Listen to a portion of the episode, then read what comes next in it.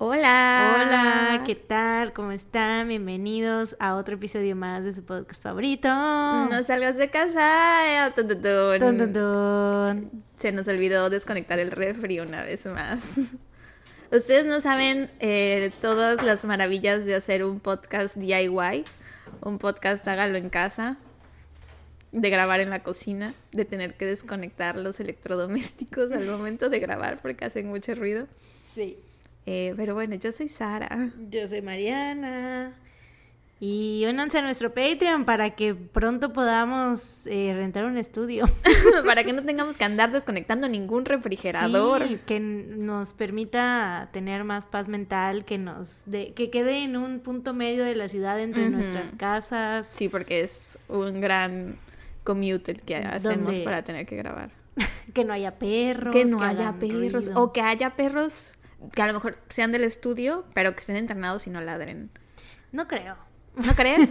que es que, o sea, es como que qué estudio va a tener a sus perros entrenados. bueno, no sé. Es que fíjate que ahorita con lo del chato que estoy dando muchas vueltas a veterinarias, hay una veterinaria a la que voy donde tienen a una perrita que vive ahí, que literal vive en la veterinaria, y güey es la más tranquila, no ladra, no se acerca a los perros. Pero es una veterinaria. Pues o sí. sea, tiene sentido. que Pero un- qué tal que es un veterinario que su passion project era tener un estudio de grabación de podcast. Claro, Eso sí. puede ser. Sí, claro, por supuesto. Y por eso está tan entrenada y callada todo el tiempo. Yo creo que sí. Sí, sí, sí. Deberíamos encontrar uno así. Sí. Y así pues sirve que nos, pues de repente podemos acariciarlos. si Ajá, queremos. sí, porque es como de apoyo también, soporte emocional, güey. Solicitamos un estudio con perro de apoyo que esté entrenado para no ladrar Sí. y no interrumpirnos. Y que le gusta ser acariciado y abrazado por gente desconocida. Pero bueno, únanse a nuestro Patreon, por favor. Sí, por favor. eh, estamos como No Salgas de Casa Podcast. Así bueno, es. pueden buscar en www.patreon.com diagonal No Salgas de Casa Podcast. Eso. Se me fue el aire, güey. ¡Qué bárbara! Y si no, pues ya saben, suscríbanse a nuestro YouTube. Por ahí también nos entra dinero. Eh, Todavía no, pero algún día lo hará. algún día, o sea, bueno, nos tiene que De entrar. poquito en poquito se está llenando el Tienen que ir ahí a darnos vistas para que podamos retirar el dinero porque YouTube no nos deja retirar nada hasta que tengamos cierta cantidad de dinero. Que es pequeña, no es tanto dinero, pero aún no la alcanzamos. Pero pues, ajá, Sí. imagínate. Imagínense. Y ya saben que si no, también nos apoyan mucho, eh, recomendándonos Moralmente. en Twitter. ¿Qué cosa?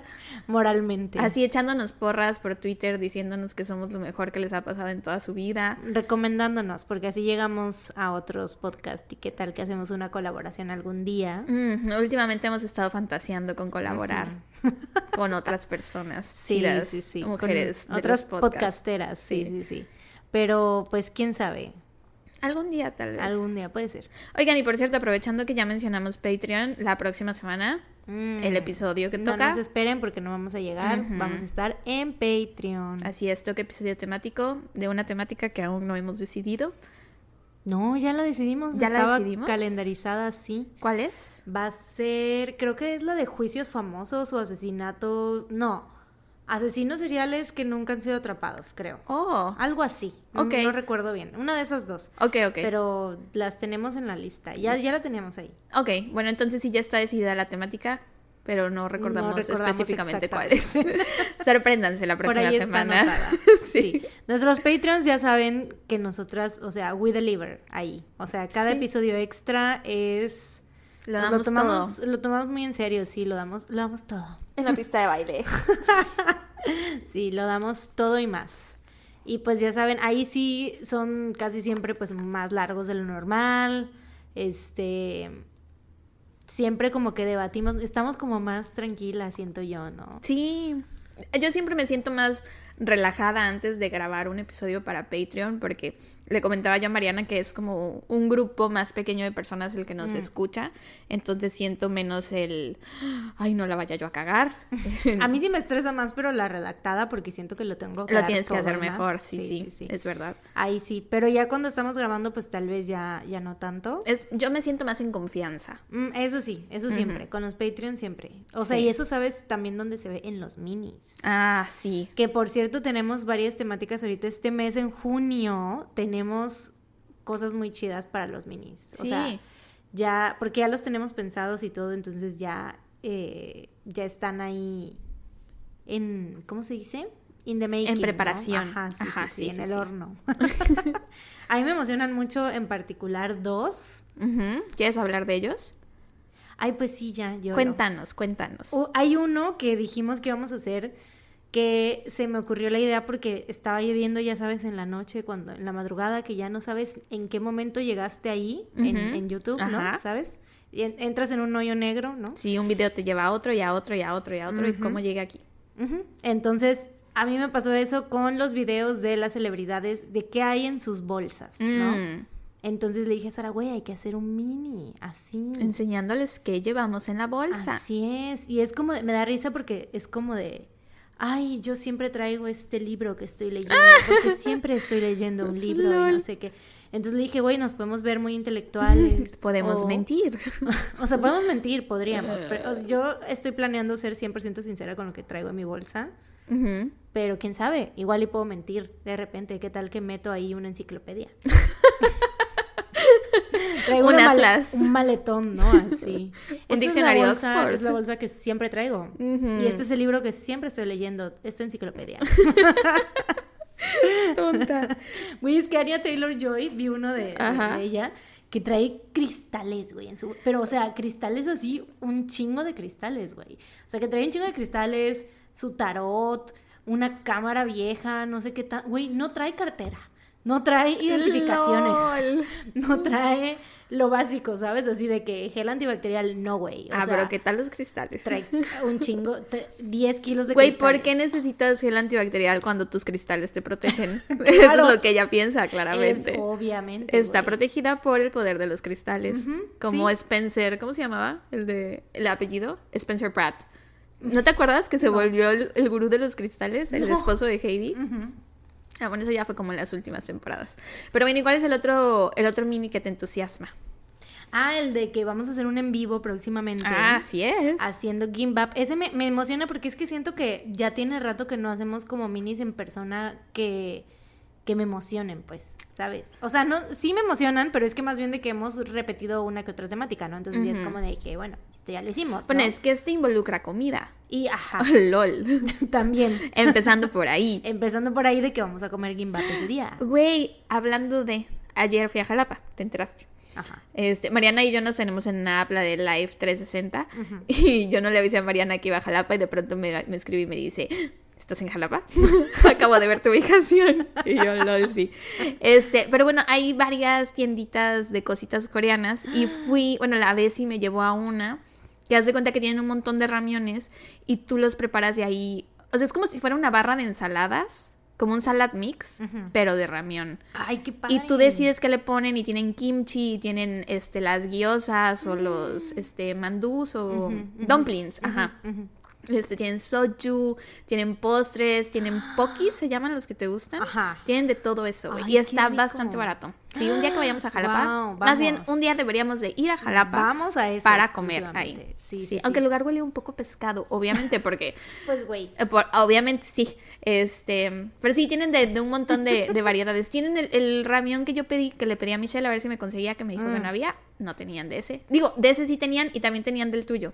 Del rosita que te gusta, el Del cremoso. ¿De la chimolala? Mm. Sí, sí, sí. Ay, qué rico, güey. Sí, vamos. Sí, hay que ir, hay que ir. Bueno, entonces por eso nos emociona el siguiente mini, porque Ah, involucra sí, sí. comida coreana. Sí, sí, sí. Ese, este mini va a ser creo que como en tres semanas, algo así. No Ajá. sé, porque lo tenemos también que planificar bien y así. Pero es que ese live lo vamos a hacer y va a estar para todos, o sea, va a estar disponible para todos, pero el en vivo, o sea, el va a ser como- beneficio para nuestros Patreons VIP. Ajá, para nuestros Patreons VIP va a ser de que se va a quedar ahí para ellos, los van a volver a ver y lo van a poder ver así todas las veces que Ajá, quieran. si no están durante el en vivo lo podrán ver Ujú. Pero igual una semana antes yo creo que les vamos a avisar, ¿no? Por redes y así. para que estén. para que estén ahí, porque pues vamos a hacer como sesión en vivo de preguntas y respuestas y así, que nos pregunten y estar viendo sus comentarios y todo. Queremos tiene rato, convivencia. ya tiene rato que no hacemos un en vivo. Sí. Ratísimo. Desde que regresamos. Sí, desde mucho antes, creo. Desde que regresamos a grabar en persona, pues. Ajá, sí, como diciembre del año pasado. Ajá. Güey, ya pasado mañana es junio. Bueno, para ustedes ya es junio. What the fuck? Sí, güey. Ya es mitad de año. No puede ser. What the fuck. Güey, bueno. estamos así de los 30. Ahora sí nos están Ay, respirando en la cállate, nuca. cállate ya, cállate, cállate, cállate. cállate. No me digas, güey, no me digas eso ya, porque, o sea, ese es como un paso de los 30 y ya, de ahí ya tienes 40, güey. Pues Pues ya es- se te fue la vida, ahí. O sea, no, no, no, no, no, ay, no, ay, no, no, no, no. Bueno, yo siento que los 30 aún es joven y 40 también. Cuando cumplas 50, ahí O sea, se me va a 30 sentir ruca, güey. Coqueta y próspera, sí, pero, Sí. güey, es que también sabes qué pasa, que viendo lo, tantas cosas que hacen, o sea, tanta gente famosa tan chamaca, güey. Eso me, me- neta es como de ah, gente tan joven que está haciendo cosas, es como Pues no sigas a la juventud, sigue a la gente, a nuestros contemporáneos, a puros viejos. a las netas divinas, Sí, a a las Antonio Regil, a. Jordi Rosado. A Gloria Calzada, a Isabel Ascurain. Tienes razón, eso voy a hacer ya para motivarme, ¿no? Así de que Sí, yo ya en YouTube veo sobre todo a señoras, la neta. And I love it. Bueno, no, sí, veo algún, uno que otra cosa de, de, De gente genzetas. joven, de Gen Z, sí, porque ya saben que me gusta Hay canalizar mi Gen Z interior, exacto. Este, pero sí, no, no sigas a la juventud porque te hacen sentir viejo. sí, güey, la neta me siento tan mal así de que, güey, ver a gente tan, o sea, morritos, güey. Haciendo tantas cosas, güey, gente en sus early 20s y, yo, y yo aquí casi de 30 y yo así de que, ¿qué he logrado? ¿Qué he logrado en mi vida? ¿Qué he hecho realmente? Existir nada más. Y a duras penas no me sale tan bien. Y a duras penas, exacto, vemos. Pero bueno. Ah, pues bueno, ¿tenemos algo más que decir? Ay, sí, ya hay que quedarnos platicando nada más. No quiero hablar de gente muerta. Mm. Yo sí tengo un montón de cosas que contar que no te he contado a ti, porque no hemos podido hablar esta semana, precisamente por lo pesadas que estuvieron nuestras semanas, por distintas razones. Pero no los voy a contar ahorita. Ah, y yo así esperando, yo así de sí, por favor, hazme la segunda que este episodio sea nosotras platicando. y yo, nada pero más". te lo contaré después, solo a ti. Pues igual ya lo podemos. Bueno, no, bueno, ajá, sí, mejor al ratito. ¿Qué ibas a decir? Te iba a decir en, en el mini. Ah, de- pues sí, lo podemos platicar en el mini, pero de todos modos Pero te digo- puedo contar a ti Pero también. es que, ajá, falta mucho, güey. Yo Ya, ya me dijiste, ya me diste esta entrada y yo ya quiero saber todo. Claro. Ya no me voy a poder Así ir de pasa. esta casa hasta que no me cuentes todo. Uf, te vas a llegar un buen rato. Un buen rato. rato. Pues ya, Ok. casos. Empecemos. Me toca a mí, ¿verdad? Sí. Empezar, ok. Pues a lo que nos truje. Am, permítanme un segundo. Déjenme. Ok. ¿Qué te ríes? De nuevo me veo chistosa. Sí, es que, permítame, un segundo. No, y es que otra vez traes la, la cobija de abuelita, güey, así de... Eh, Esto Traes- es, traes un abrigo. Traes todo el look de abuelita, güey, otra vez. Mira, y esta tiene orejitas. Ah, bueno, eso se ve. Ah, ese es el de tu sticker, ¿no? Ah, sí, sí. Tienes un sticker con Sí, eso. es No, güey, quítate esa madre, no te voy a poder tomar en serio. Bueno, Sí, de está por bien. sí. Sí, de por sí Estúpida. estás así. De por sí me cuesta trabajo tomarte en Me serio. cuesta trabajo tomar You en are serio, basically a con joke. orejas. Yo sé. Pero bueno, ya voy a empezar ahora sí. Sí, sí, sí. Este, para esta semana decidí irme por un caso de sobreviviente. ¡Yay! Porque son los mejores, obviamente, porque tienen un buen final, son buenos Sí. para el alma, el ánimo. Y como les acabo de decir esta semana, para mí eh, fue muy agotadora emocional y físicamente. Entonces, bueno, o sea, como que así ha sido mayo y en general este año. No ¿El sé, año? no sé si eso pasa conforme vas creciendo, que cada año te das cuenta que pasan más cosas que demandan mucho, mucha energía y mucha resiliencia, güey. Yo creo que como tú ya tuviste tu mejor año. Ah, sí, 2018, 2018. TBT. Güey, sí, de aquí todo es- va en bajada. Exacto. Porque tú, o sea, yo no estoy como, no me estoy identificando. Porque ya desde hace muchos años estoy esperando que sea mi año y nomás no. Bueno, me gustaría que un año me sorprendiera y yo dijera, "D- esto es mejor que 2018. Ujú, I beg to differ. Me acabo de, me, ya me, me acabo de acordar de mi, del que fue mi año, que fue Cuando estuviste en Canadá. 2015, sí es verdad. Sí. Es, güey, neta que... Pero ¿sabes también qué pasa? worries. Que romantizamos muchas veces el pasado. O sea, yo estoy segura que en 2018 también tuve mis dificultades, pero solo me estoy enfocando en lo bonito que me pasó en 2018 y ahorita es como de todo me está saliendo mal cuando hay cosas muy padres que me han pasado este año, ¿no? Sí, hay cosas chidas que nos pasan de repente. Pero bueno, la vida apesta en general. Eh, Pero bueno, ese no es el punto. El punto es que les voy a hablar del caso de una persona que sobrevivió, Yay. aunque on the downside, Mm. es un caso de una niña. Mm. Una niña pequeña de 8 años, entonces pues quise decirlo antes de empezar por si acaso este tipo de historias les afecta mucho o, o son sensibles a este tipo de, de historias, pues ya saben, aunque va a sobrevivir, de todos modos eh, se recomienda discreción. Viewer discretion is advised. Eh, hoy les voy a hablar sobre el caso de Jennifer Schuett. El año era 1990. Jennifer tenía 8 años de edad, estaba muy chiquitita, güey, aparte estaba flaquita, flaquita. Vivía con su mamá en un pequeño pueblo de Texas llamado Dickinson. Su mamá era madre soltera. Con su papá nunca tuvo ningún tipo de relación porque el papá se la pasaba entrando y saliendo de prisión, así que nunca lo veía. Entonces, pues la mamá tenía dos o tres trabajos para poder mantener a Jennifer y para poder mantenerse ella. Jennifer acababa de terminar su segundo año de primaria del elementary school. Su abuelo, el papá de la mamá, les había conseguido una casita porque ellas vivían en un departamento. Llevaban cinco años viviendo en el mismo depa, pero el abuelo comenzó a notar que estaba subiendo el índice de crímenes en Dickinson, entonces decidió conseguirles una casita. Encontró una que estaba en venta y él arregló y todo y pues les insistió para que se mudaran para allá. Y se iban a mudar en las siguientes semanas. Esto fue en agosto, en el verano de entre el segundo año y tercer año de primaria de Jennifer, o bueno, de elementary school. Entonces, el 9 de agosto, Jennifer y su mamá fueron a la casa nueva a hacer algunos trabajitos en el jardín. La casa estaba rodeada de bosque, o sea, por lo que entendí, era un fraccionamiento, pero hasta el final, hasta el fondo. Entonces ya hasta atrás, pues había puros árboles, bosque. Em, entonces a Jennifer le picaron mucho los mosquitos, porque pues uno, estaban en el jardín, dos, era el verano, que es la estación favorita de los insectos, y pues había puro árbol y naturaleza a su alrededor. Entonces, esa noche regresan a su departamento, hacen su rutina de noche normal y aunque Jennifer tenía su propio cuarto, siempre dormía con su mamá.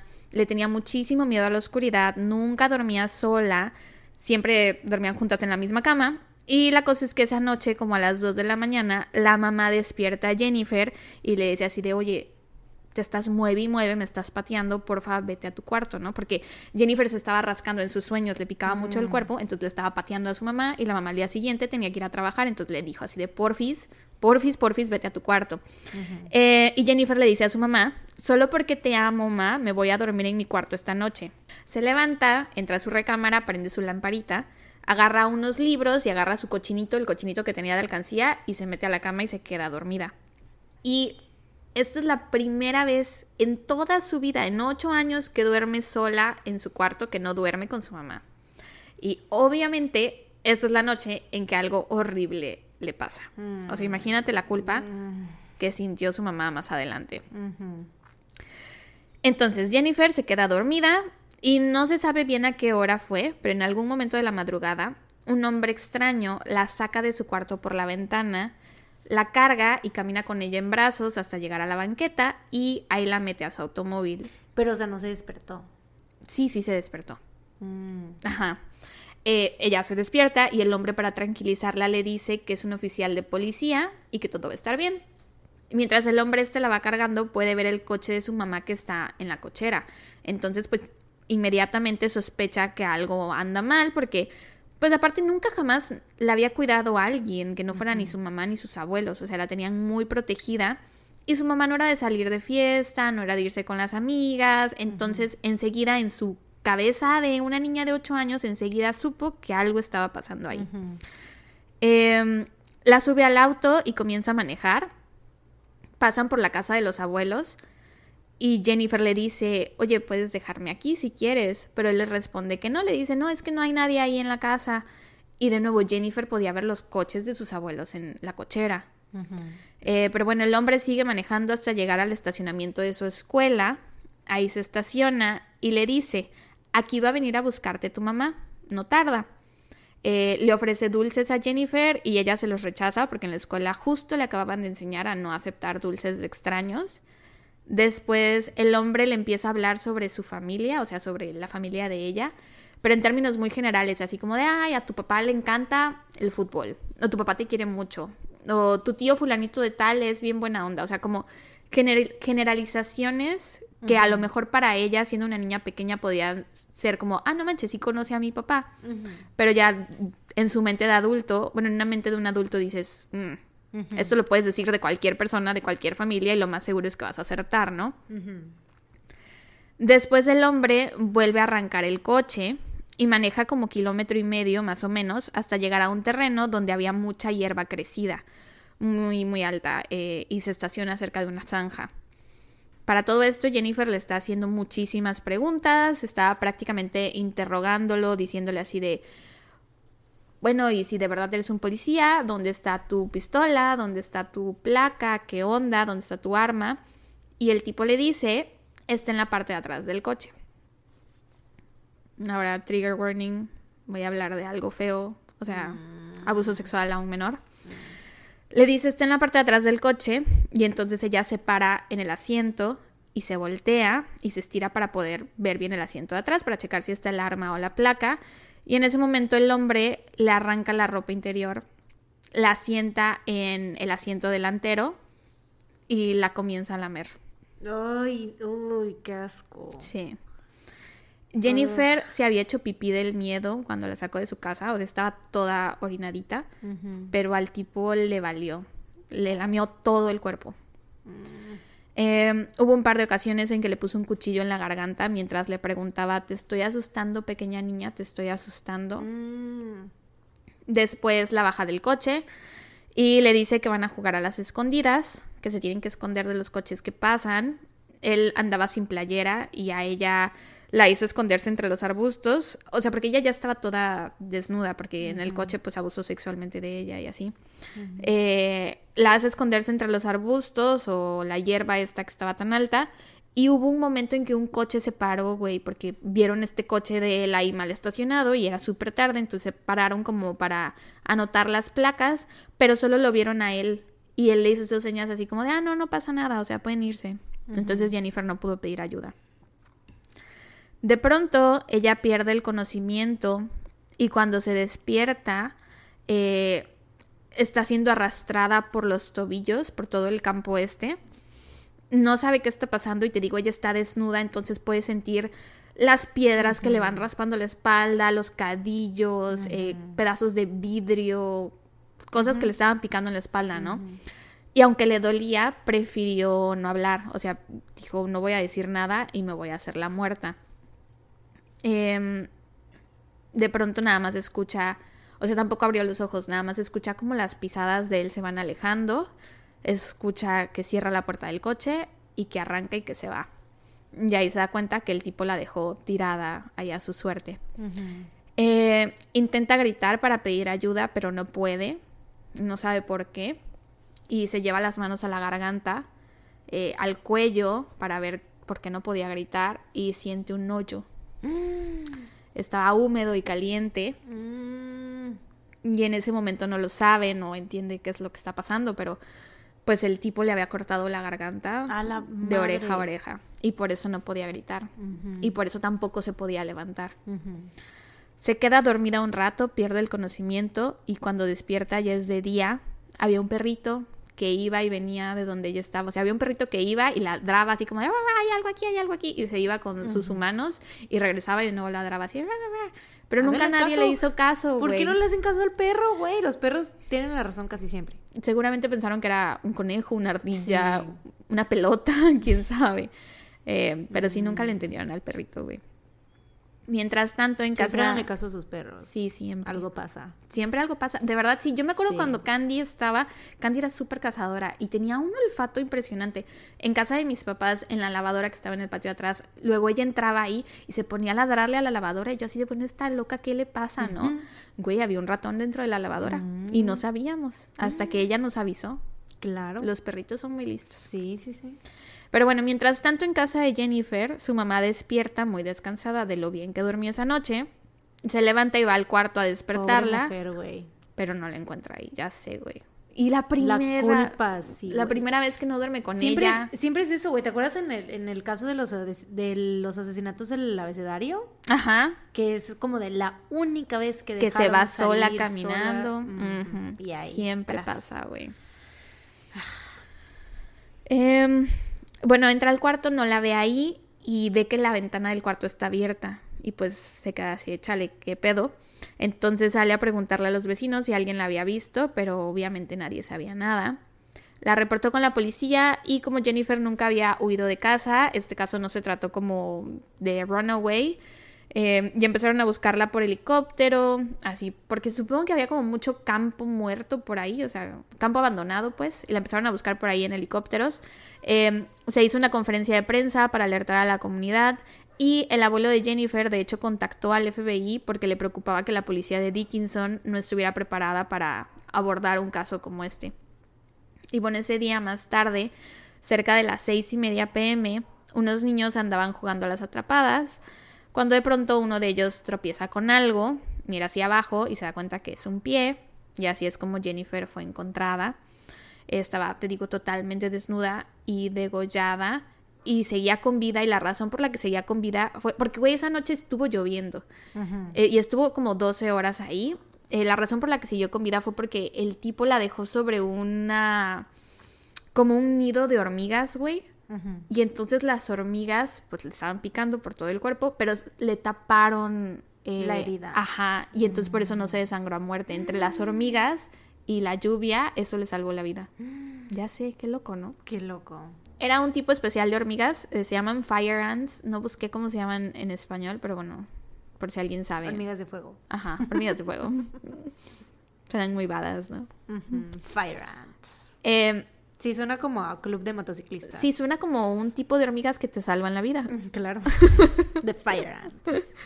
Eh, inmediatamente llamaron a los servicios de emergencia y Jennifer fue transportada por helicóptero al hospital y ahí fue tratada por laceración de garganta y tráquea. Cuando los médicos vieron la gravedad, la gravedad de sus heridas, enseguida le dijeron que nunca jamás iba a poder volver a hablar que no había forma de repararle sus cuerdas vocales. O sea, de milagro seguía con vida. Eh, los médicos también dijeron que había sufrido abuso físico y sexual y presentaba traumatismo anal. Mm. Cerca del área en donde fue encontrada, como a menos de medio kilómetro, al día siguiente encontraron ropa, la ropa que ella traía puesta, que era un calzoncito de flores, bueno, con estampado de flores, y una playera de pijama color rosa. El calzón estaba hecho de flores. De flores. Eh, y se encontró también ropa interior de hombre y una camiseta de hombre. Y de hecho, la ropa interior de hombre estaba envuelta en la camiseta de la pijama de ella, algo así, no me acuerdo bien. Em, estando en el hospital, Jennifer le temía a todos los hombres que veía, ya fueran doctores, enfermeros, familiares, compañeros que la fueran a visitar de la escuela u otros pacientes, a todos les tenía miedo, güey. No confiaba en ninguno. Había una enfermera que era mujer, su nombre es Sharon, y enseguida Jennifer y ella hicieron clic. Sharon era mamá y tenía una niña de 8 años, justo como Jennifer, y se llamaba Jessica. Entonces, digo, enseguida hicieron clic y se volvieron muy cercanas. Jennifer temía mucho por la seguridad y el bienestar de otras niñas. Pensaba, por ejemplo, en Jessica, y decía, no, pero es que qué tal que le pasa a ella también. Yo no quiero que le pase a otras niñas lo que me pasó a mí, güey, de ocho años y pensando en eso. Entonces, como no podía hablar, le pidió a Sharon papel y pluma y comenzó a escribir todo lo que recordaba de esa noche. Todo lo que les conté hace rato, ella lo escribió estando en el hospital. Drogada, güey, medicadísima, traumatizada, lo escribió de ocho años, no, o sea, no, no me cabe en la cabeza. Porque pensó en que debían atrapar ese tipo, entonces ella escribía estas notas y se las daba a su mamá y la mamá se las entregaba a la policía. También trabajó con una retratista, era una mujer joven que apenas estaba empezando en la fuerza, pero como era la única retratista mujer, pues la mandaron a este caso. Eh, porque te digo, no confiaba en ningún hombre.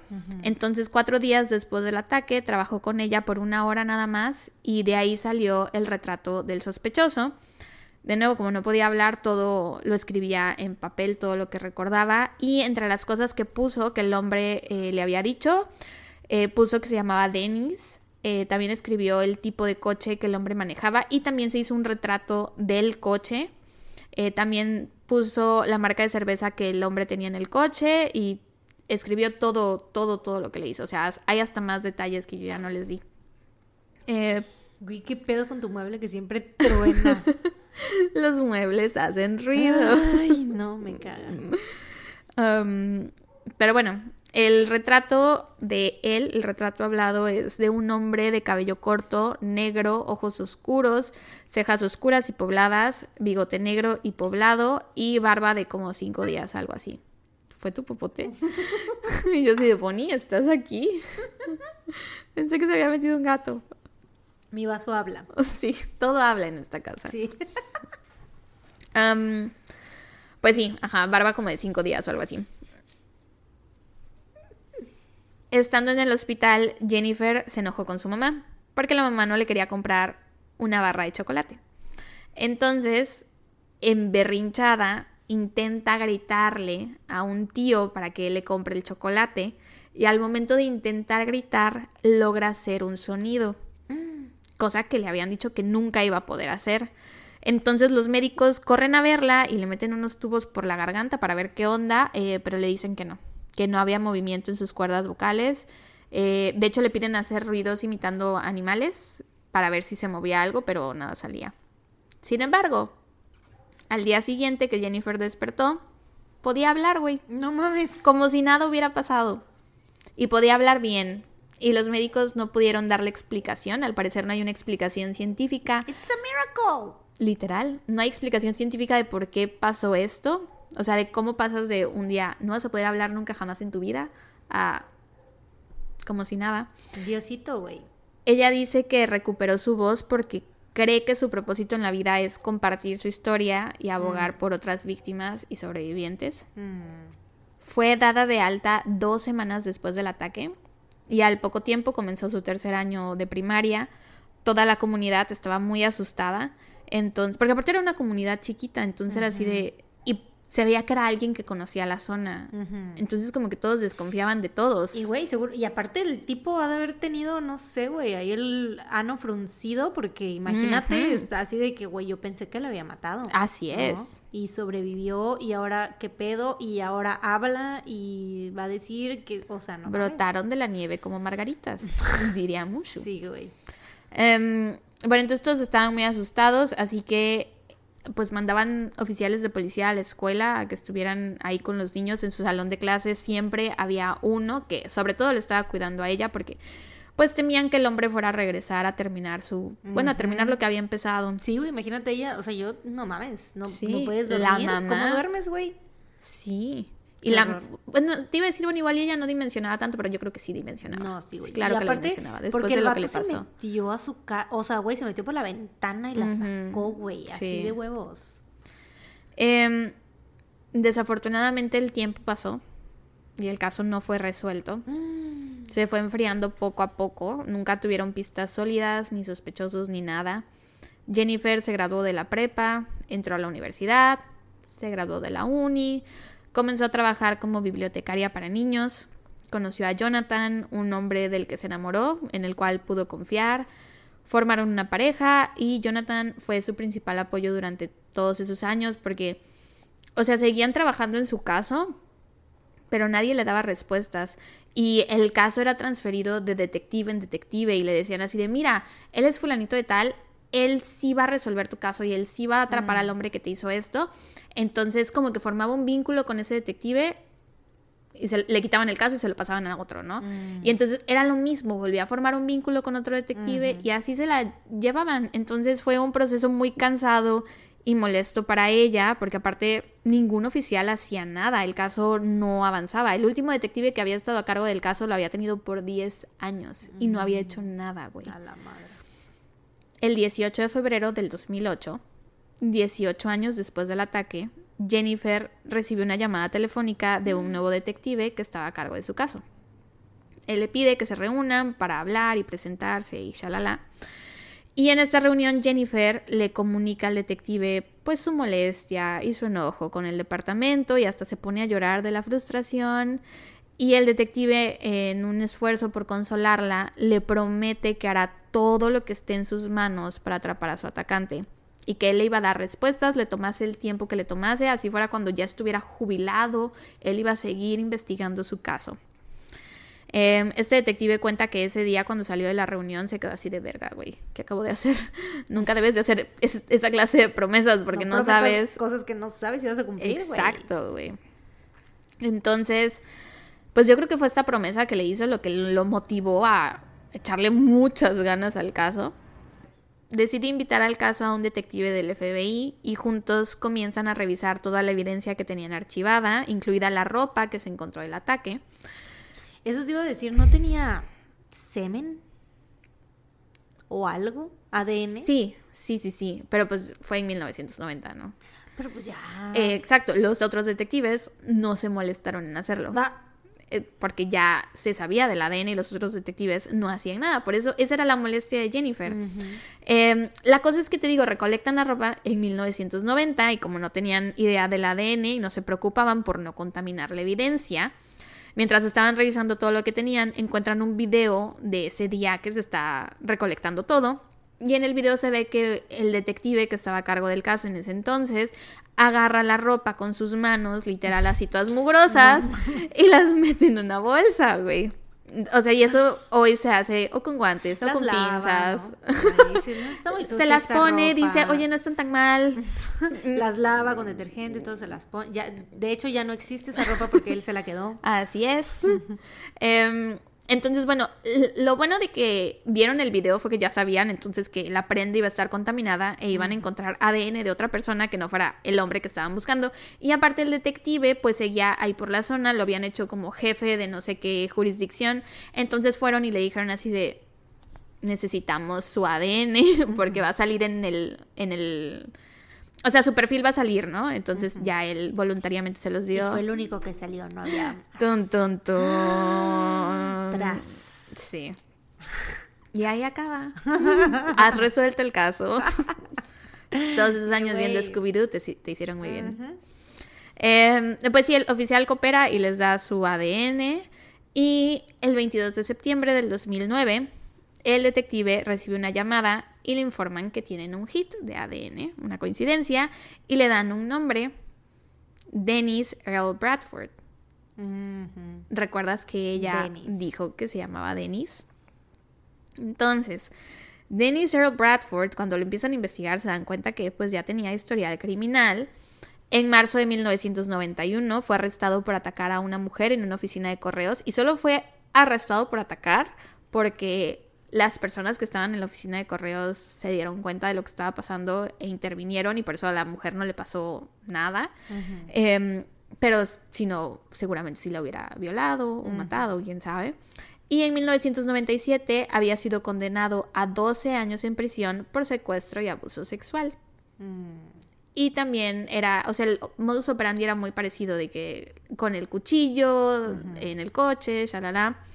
Bueno, de estos 12 años de sentencia solo cumplió, cumplió cuatro en prisión y los demás eh, fue en libertad condicional. Mm, por eso lo encontraron tan rápido, o sea, ya estaba en el sistema, sí, así es. Que, güey, pudieron haber resuelto este caso desde mucho antes, güey. tan fácil. Ya sé. O sea, me imagino que debían tener muchos casos fríos. A lo mejor estaban trabajando en otros. Pero pues, güey, o sea, nada más el simple hecho de... O sea, ya es como ya básico, ¿no? Así de que, güey, tienes una evidencia, ponla, o sea, ADN. O sea, mínimo, aunque no te... Ah, porque muchas de las veces no arroja... Eh, o sea, esta vez pues fue, tenían esa suerte de que el tipo ya estaba en el sistema. Sí. Pero hay muchas veces en las que no están en el sistema, pero mínimo, no hay hits. Pero mínimo haces la prueba. Así es. O sea, es como ya de, de base, pues. Pero pues, bueno, te digo, esta era la molestia precisamente de Jennifer. Yo creo que bueno, no sé, no recuerdo cómo era 2008, la verdad, fue hace tanto. Eh, pero a lo mejor ella sí veía que había otros casos que se estaban resolviendo y resolviendo. Y el suyo no se movía para nada, ¿no? Entonces sí debió ser muy, muy frustrante. En 1987, Bradford vivió en Dickinson y su departamento estaba en la calle de atrás del departamento donde Jennifer vivía con su mamá. Mm. Y güey, luego el detective fue al departamento donde emiten las licencias de conducir y pide que por favor le busquen la de Dennis Earl Bradford, que perteneciera a esos años, finales de los 80, principios de los 90, para pues ver su cara.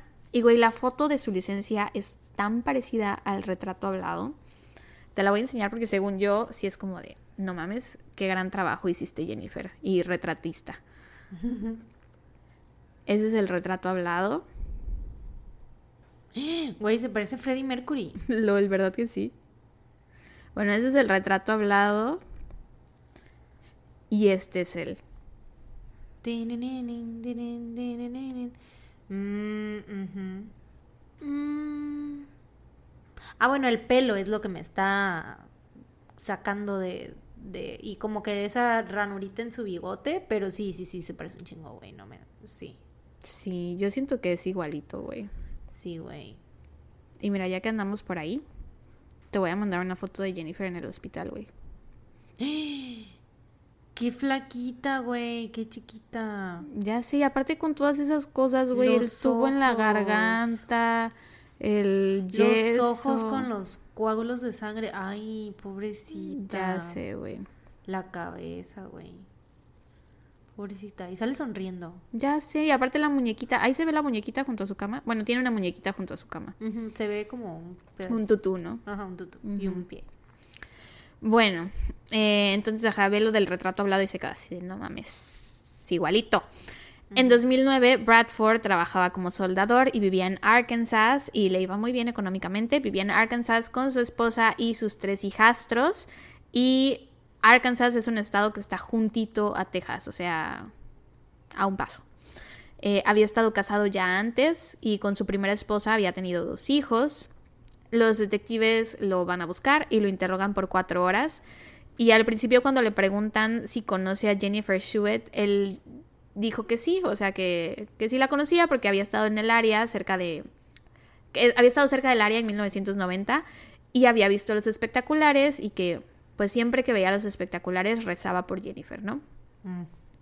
Y entonces los detectives en ese momento le dicen que Jennifer había sobrevivido y el tipo se pone a llorar, güey dijo que no pasaba un día en que no pensara en Jennifer. Mm. Dijo que ella era una niña inocente y él un hombre enfermo y depravado. Y en ese momento les confesó todo. Les dijo que el coche que usó esa noche era de su mamá, que él no conocía a Jennifer, tampoco conocía a su familia, que escogió ese departamento solo porque vio las luces encendidas. O sea, fue un crimen total y completamente de oportunidad. Dijo que intentó romperle el cuello a Jennifer, pero que no pudo, no tuvo la fuerza física para hacerlo y entonces la degolló. Y que la quería matar para poder hacer con ella lo que él quisiera. Y de hecho en sus notas en el hospital ella puso que el hombre la había ahorcado cuatro veces así súper, súper, súper fuerte. O sea, de verdad sí le estaba intentando, sí le estaba intentando romper el cuello. Eh, después de eso dice que se fue y llevó a lavar su coche. Cuando salió Ah, bueno, fue a lavar su coche y cuando salió el retrato se quitó el bigote enseguida y nunca jamás se lo dejó crecer de nuevo. Mm. Yo creo que cuando vio el retrato dijo, ok, sigue viva, pero tal vez no pensó, nunca se enteró de que había salido del hospital. Eso es lo que yo creo. Mm, eh, porque también los, los médicos le decían que tenían muy pocas probabilidades de sobrevivir, no sé. Poco tiempo después del ataque, a Jennifer se intentó suicidar y fue atendido en el mismo hospital en donde tenían a Jennifer. Mm. Sí. Y después de eso no volvió a Texas, hasta que lo atraparon y se lo llevaron ahí para procesarlo. Por fin, después de 19 años, Jennifer pudo ver a su atacante, pudo ponerle un nombre a esa cara. Eh, lo vio esa misma noche en que lo regresaron a Dickinson. Lo vio a través de uno de estos cristales que es como de que solo puedes ver de un lado y del otro lado no te ven. Consiguieron más fotos de Dennis de aquel entonces porque una de sus exnovias se comunicó con el departamento de policía y les dijo así de, oigan, yo salí con él por esas fechas y tengo un montón de fotos. ¿Tú, güey, las quieren. Así de, no mames, yo salí con él. En esas fechas. En ese tiempo en el que violó e intentó matar a una niña de 8 años. Ya sé, güey. Pero dicen que era un creep total, o sea, bueno, aparte de los antecedentes que ya tiene de que atacó a una mujer en una oficina postal y de la otra cosa por la que le sentenciaron a 12 años, eh, dicen que él manejaba por, por Dickinson y se la pasaba flasheando a las mujeres. Güey, talk about qué horror de exnovio, güey. Y o sea, y para que vean que la violencia, la violencia, la violencia, escala. O sea, porque muchas veces es así, ay, güey, pues ya, o sea, solo te enseñaron un pito que no querías No, ver, ¿no? güey. Supéralo. Ajá, pero esa persona puede escalar y hacer más cosas mucho sí. más horribles. Es lo más probable, porque si no le da pena, no le da vergüenza andar Ujú. enseñando. Sí, su si no te respeta lo suficiente para Sí, que lo va a detener para matarte, güey. sí, güey. Para violar mínimo. Sí, entonces Sí, la violencia siempre Güey, ese nunca había eh, pensado tanto como en esta frase de, güey, ¿te acuerdas cuando te gustó, cuando andabas con fulanito? Mm. Y no me lo mencionas, güey, imagínate esa morra. Ah, ya Así de, sé. güey, ¿te acuerdas cuando andabas con Denis ese vato? No, yo creo que No eso, yo pediría que ese tema no se tocara, güey, nunca Sí, jamás. O sea, porque ni siquiera podría yo hacer esa reacción de, porque es como, no es suficiente. O sea, sí, sí, ¿no? Físicamente, yo, sí, o sea, te mareas, te sientes Ajá. mal, güey, dices, güey, no. Sí, no, no, no. We don't talk about Denis. No, sí, es como, por ejemplo, eh, ¿cómo se llama la de... Estoy intentando acordarme de su nombre. ¿Quién? ¿La de quién? La de Bondi. Ay, ¿Liz? Liz. Liz. Es como Liz, güey. Sí. O sea, no dice, "Ew", Sí, pero dice así como de, dice, a la verga, no puedo creer que anduve con esta persona, sí, sí, eh, no, no, nunca No me se di habla de cuenta. Bonnie, no, no, Ajá. no. Así es. Eh, pero bueno, sí, esta, la exnovia se comunica y les dice, tengo estas fotos, las quieren. Obviamente le dicen que sí. Y entonces ya tenían más fotos de su cara y del coche. Y de nuevo, todas las fotos de su cara eran muy parecidas a las del sketch. Porque aparte, Jennifer dice que era muy frustrante para ella mientras la retratista estaba haciendo el dibujo porque no podía corregirla, o sea, no podía decir nada. Todo tenía que ser por escrito. Entonces era muy, muy... De verdad, me cuesta trabajo pensar en una niña de 8 años haciendo eso, en soportando toda esa frustración, ten- o sea, no poder hablar, ay no, la verdad, pobrecita. Pero bueno, eh, les dan fotos de su coche y te digo que también se hizo un retrato del coche y pues el coche del dibujo y el coche de las fotos era igual, era Sí, el vaya, mismo ya coche. el ADN, güey. o sea, es como de, ya todo lo demás que viniera era como de nada más así de, estamos confirmando, confirmando. No, pero sí confirmando. necesitaban una confesión. Necesitaban la Mm, confesión Pero, o sea, el día que lo, que lo, Sí, sí, sí. que lo interrogaron les dijo también, Sí. ¿no? Este, necesitaban una confesión porque en la ropa de ella no se encontró su ADN. Mm. Entonces el detective explica... Porque se la quitó primero, ¿no? Bueno, no sé por qué, pero no se encontró su, su ADN ahí. Eh, y el detective explica que si se iban a juicio, que era lo que querían, pues los abogados defensores podían decir así como de, ay, pues a mi cliente le gusta ir por la calle aventando su ropa, ¿no? O sea, podrían encontrar 1500 explicaciones de cómo su ropa llegó ahí. eh, y por lo tanto necesitaban a huevo la confesión, pero sí, para este punto ya la tenían. El 10 de mayo del 2010, mientras esperaban el juicio, el juicio iba a ser en agosto, ese día el detective recibe una llamada en medio de la noche donde le informan que Dennis Earl Bradford se había suicidado. Mm. Esto fue muy duro para Jennifer porque ella desde pequeña se había esforzado por recordar cada detalle de esa noche, por no bloquear nada de su memoria, que es algo que ocurre muy comúnmente en casos como este, precisamente para protegerte, olvidas las cosas. Sí. Eh, y también con los años los recuerdos se van perdiendo, ¿no? O se van modificando. Eh, pero ella se esforzó mucho por recordarlo todo y por recordar la versión que ella sabía que era cierta, porque ella menciona que pues luego te pueden decir así de, oye, ¿y no, no crees que pasó esto? ¿O no crees que esto pasó? ¿O no te acuerdas de tal cosa? O sea, como que le podían meter recuerdos o decir cosas que le pudieran cambiar las cosas que Sí. ella recordaba. Sobre todo porque, o sea, el ataque fue ella estando tan chica. Exacto. Eh, y bueno, sí, se esforzó por recordarlo durante todos esos años porque sabía que quería enfrentarse a Dennis en la corte, quería verlo a los ojos y quería contar su historia. Y de hecho, desde el momento en que lo arrestaron, lo primero que ella pidió fue que no lo dejaran suicidarse. Eh, porque él antes, bueno, pues sí, justo después del ataque que, del ataque a Jennifer, él se intentó suicidar, ¿no? sí, Entonces sí, ya sí. tenía este historial. Entonces ella les pide que, que no lo dejen suicidarse porque quería irse a juicio. Y los primeros seis meses que lo tuvieron en la cárcel, sí estuvo, Mm, Suicide Watch. ajá, sí estuvo en Suicide Watch, pero para el séptimo mes un médico dijo que ya no era necesario, Mm. no sé por qué. Y pues Dennis usó las sábanas de la cama para colgarse. Había como una caja de metal en el techo y de ahí se colgó. Y güey, en esta, en esta celda en donde él estaba, este no era el primer suicidio que ocurría, ya habían ocurrido tres y los tres de la misma forma. Entonces, pues no sé, güey, ahí le falló muy feo a, Sí. a los de la cárcel, yo creo, porque pues no es así como de, ala, es que nunca nadie jamás ha encontrado la forma de suicidarse en esta celda, ¿no? O sea, ya sí, pasó sí. tres veces. Sí, güey, qué tan difícil es tapar esa pinche la cosa Ajá. esa del techo. O no darle sábanas. O no darle Hasta sábanas. que empiece el juicio, cuando esté en prisión va a tener sábanas. Sí, güey. Porque eso es lo que ella dice, o sea, por ella él se hubiera matado después del juicio. Ella solo quería tener su momento para contar su historia. Sí. Y dice que hay personas que dicen así de, bueno, por lo menos nos ahorramos el dinero, el Estado se ahorró el dinero. Pero pues eh, para ella, que es la persona que sobrevivió de ese ataque, eso no era lo que ella quería. Sí, obvio. Ese iba a ser su cierre. ya. Sí, hay algo que estuvo esperando por tantos años, güey. Eh, en su celda se encontraron notas donde él puso que ya sabía que se iba a suicidar. Puso que, se- que lo sentía muchísimo, que sentía muchísimo lo que le había hecho a la pequeña Jennifer. Y esta era la primera vez que usaba su nombre, nunca se refería a ella como Jennifer, siempre decía como little girl o baby, o sea, como la pequeña niña o la bebé.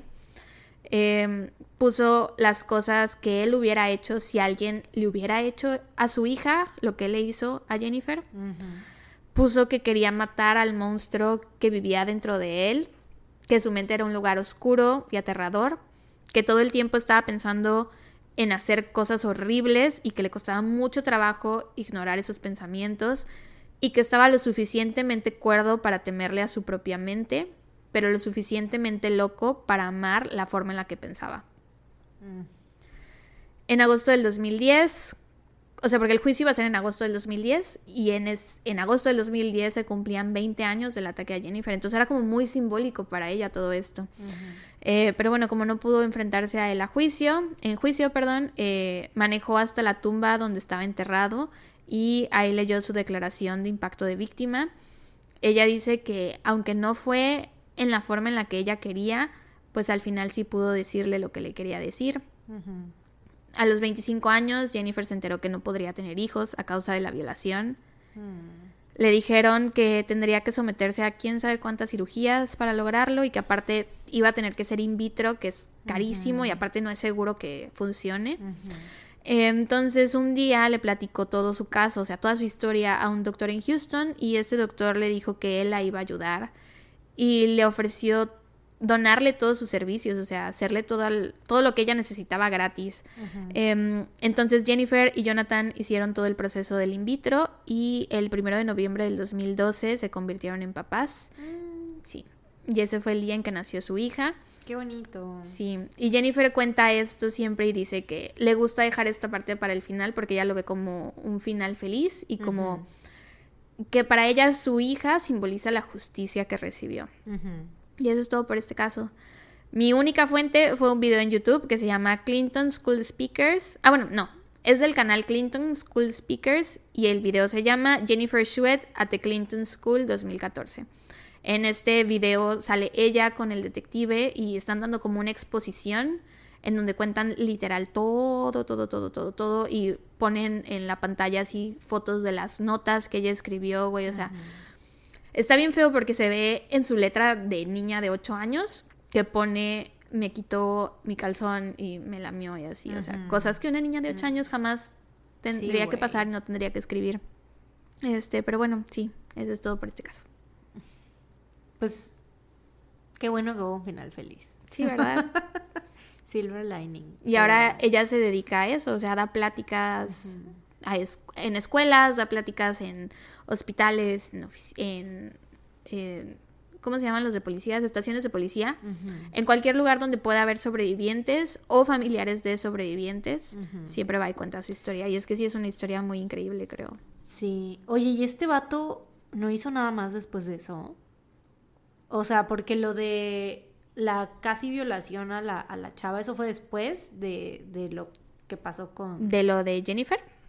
Ajá. O antes. Lo de la, la casi violación fue en 1991, un año después. Ujú. Y en 1997 lo condenaron a 12 años en prisión por otro ataque que hizo. Mm. Sí, bueno, que ahí sí secuestró y abusó sexualmente de, otra mujer, entonces. Pues pero sí ya fue cosas. mujer, ¿no? no Ajá, sí fue mujer, no fue una niña. mayor, ajá. Eso es lo que no entiendo cuando él dice, o sea, no lo voy a poder entender, obviamente, ¿no? Pero cuando él dice que tienes tus pensamientos oscuros, me pregunto si son eh, sobre hacerle daño a niños o si es hacer daño en general y que pues solo se fue con Jennifer por lo que dice, que vio la ventana abierta y que no importaba si era niña o no, eso es lo que no sé. Sí, es que está raro porque, o sea, fueron 19 años que pasó sin volverlo a hacer, pues, o sea, está como muy raro, ¿no? Cuando es algo así de que como un crimen de oportunidad y que pasa y que luego es como de... Yo creo que sí hay como cierto tipo de, ¿cómo te diré? Como de más arrepentimiento, ¿no? En ese sentido, así de que dicen, no, o sea, eso, o sea, como que sí su mente sí está como distinguiendo que sí, fue algo que estuvo, horrible, exacto, que sí. estuvo tan, tan, tan fucked up que es como de que nunca más lo voy a volver a hacer, ¿no? Pues por esto se quitó la vida. O sea, ya había estado en prisión por otros, otras cosas, otros ataques a mujeres, no a niñas, y pues seguía vivo. O sea, yo creo que sí. O sea, sí le creo que su llanto fue sincero cuando le dijeron que seguía viva y cuando Sí. dijo que se sentía de la verga por lo que había hecho, sí lo creo, la verdad. Sí, sí, sí. Aunque pues la neta que chingue su cola. Sí, obvio. o sea, obvio, pero sí está como... Porque te digo, o sea, es muy, es muy raro de que, que no lo haya repetido, pues, con, o sea, de a, a algún menor, pues. Ajá, sí. O sea, qué bueno. No, y qué aparte- bueno que no lo volvió a hacer. El ejemplo que él Pero- pone de si alguien le hubiera hecho esto a mi hija, Exacto. pues Que es lo que decimos muchas veces, ¿no? Cuando hay vatos pedófilos o vatos que hacen cosas así, que tienen hijos o hijas, que dices, güey, ¿cómo no piensan así en de que, güey, si alguien le hiciera esto a mi hija? Ajá, sí, o sea, sí. ¿Cómo no piensan eso? Y pues este vato claramente sí. Sí lo pensó, sí lo dijo. sí. Sí, sí, sí. Por eso digo que sí siento que, o sea, hay como había mucho arrepentimiento, como mucho ese pensar de que sí estaba muy de la verga lo que hizo. Sí. pues. Y él ya había dicho que se iba a declarar culpable en el juicio. O sea, él estaba dispuesto a, a cooperar, o sea, no se estaba escondiendo de nada. Entonces yo sí le creo ahí. Sí, pues de todos modos que chingue su cola en el Claro, inframundo. claro. Que chingue su Ojalá le cola esté pasando en el muy mal. infierno. Güey, ¿has visto? No has visto The Good Place, ¿verdad? no, Ah. me la han recomendado mucho. Y ves que te digo que es el vato que escribió Brooklyn Nine-Nine y así, por eso la quiero ver. Creo que Brooklyn Nine-Nine, así como tú me recomiendas esa, y yo siempre te digo de, de Good Place, es como mutuo. Pero hay una parte en The Good Place, no sé si sepas cuál es la trama. O sea, se supone que se Sí, mueren sí. y los mandan al cielo, pero... Sí, sí, sí, a ella la mandan por error a The Good Place. Ajá, O sea, ella ¿no? se supone que no iba ahí. Ajá. Y entonces como está el Good Place, también está The Bad Place, ¿no? Entonces The Bad Place es el infierno o el purgatorio. Y entonces está bien cagado, o sea, da mucho miedo si crecen esas cosas, pero está muy cagado porque se escucha así como están torturando supuestamente a, a las personas o así de, ay, vamos a inventar nuevas formas de tortura para la gente que mandaron a The Bad Place. Entonces me- ahorita que dijiste que le esté pasando muy mal en el inframundo, me acordé de Seguro. The Bad Place. Pues ojalá y esté ardiendo por ahí. Sí, ¿no? que le esté pasando muy mal. o que haya reencarnado en un cien pies o algo así. En un bicho feo, güey. 100 pies, güey, qué raro. en una cucaracha o, Ay, qué asco, güey, sí. Sí. Sí, qué horror, güey. o en una roca. que no puede hacer nada. Que no pueda hacer nada, güey, que no pueda mover, que nada más esté ahí viendo pasar la vida y no se pueda mover. En un árbol que sea el favorito de todos los perros y ese árbol orinen. Todos los días. Todos los perros, todos los días. Todos los perros del mundo lo orinan. Bueno, pues bueno, great job. Gracias, As always. She bring it to you gracias. every ball. Me encanta Gracias. decir eso, güey. LOL. Why you gagging? She bring it to you every ball. Em, pues bueno, güey, esta semana es como, ya últimamente me voy por los casos que ya tengo en mi lista ya para no estarme quebrando el cerebro. Ok, ok. Pero esta semana, güey, fue uno de esos casos en los que, ¿te acuerdas de los em, como datos en general y del caso en general, pero Ajá. no recuerdas los detalles o no sabes a lo mejor los detalles en específico? Ujú. Y cuando ya estás investigando, güey, cuando ya te decidiste que vas a contar ese caso, ya te chingaste, güey. empiezas a ver los no, hay, detalles no hay vuelta atrás. y dices, ¿en qué verga me metí? Ay, perdón. Este es uno de esos, güey. Uh. Ay, no, es horrible, güey. Neta es de los más horribles, pero siento que. o ¿Horrible sea, en qué sentido para prepararme? Muy gore. Ok. Pues. O sea, siento que es de los peores con los que, que- que he contado, pero creo que cuando lo cuento yo no me afecta tanto como cuando lo cuentas tú, porque cuando lo escuchas siento que es más, Ok. ¿sabes? Porque, no- o, no, o no sé por qué, pero no me afectó tanto como pensé que me iba a afectar cuando lo estaba redactando. Qué bueno, me da gusto. Sí, pero sí está de la verga, güey. Ok. O sea, O no sea, es- preparémonos. Sí, prepárense. Tomémonos de las manos. Agárrense de las manos. Sí, güey, bien señora, güey, sacando las rolas de señora. No, no, no, no hagas esto. Estás diciéndole a todo el mundo nuestra edad. Güey, ¿por qué? Que piensen que tenemos 25. Ay, no, qué horror, güey. Bueno, este, pues hoy te voy a contar sobre el asesinato de Bill Nelson. Pero para hablarles sobre el asesinato de Bill Nelson, primero les tengo que contar sobre Omaima Nelson. Oh my, my. Hay una canción así de B7, ¿te acuerdas? Esta noche todo Ah, no, es-. Auma, uma, Ah, claro. Oh, my, my, my, my. Claro que sí. Oh, mar, mar, mar, mar. Nada que ver. Nada que ver, sí. Bueno, Omaima nació en 1968 en Egipto. Nació y creció ahí y pues fue criada por sus padres. Desafortunadamente, al parecer, eh, pues creció en un hogar abusivo. Mm. Su padre abusaba de ella y de su madre, tanto física como sexualmente. Cuando Maima cumplió siete años, en contra de su voluntad, le hicieron una especie de circuncisión. Que de hecho, tengo entendido, o sea, no, no sé bien la información, esto no lo investigué bien. Pero según yo, esto es como algo muy común en ciertas partes del mundo y como que en ciertas sea, regiones. ¿Que, lo que de le cosen para que no haya ajá. clítoris?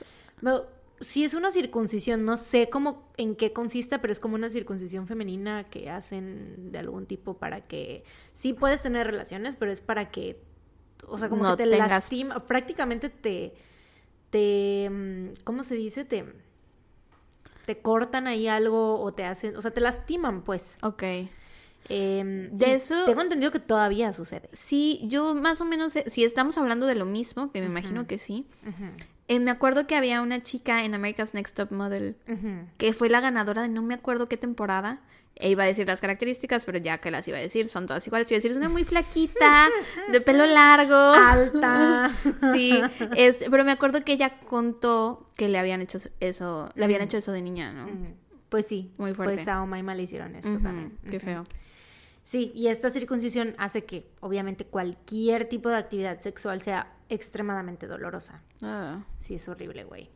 Em, eventualmente la mamá de Omaima logra divorciarse de su abusador, de este señor. ¿Sabes si eso era cuestión de religión?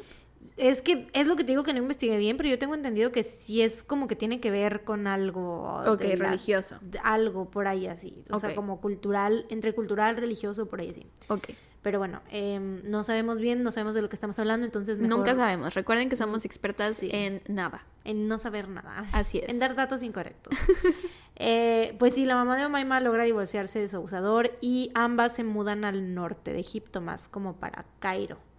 Eh, Omaima crece y se empieza a destacar por su deslumbrante belleza. Era alta, delgada, tenía unos rasgos muy finos, los pómulos hasta el cielo, güey, más altos que mis sueños y esperanzas. Eh, sonrisa colgate, ya sabes. es- o sea, tenía los dientes súper derechitos, súper blanquitos.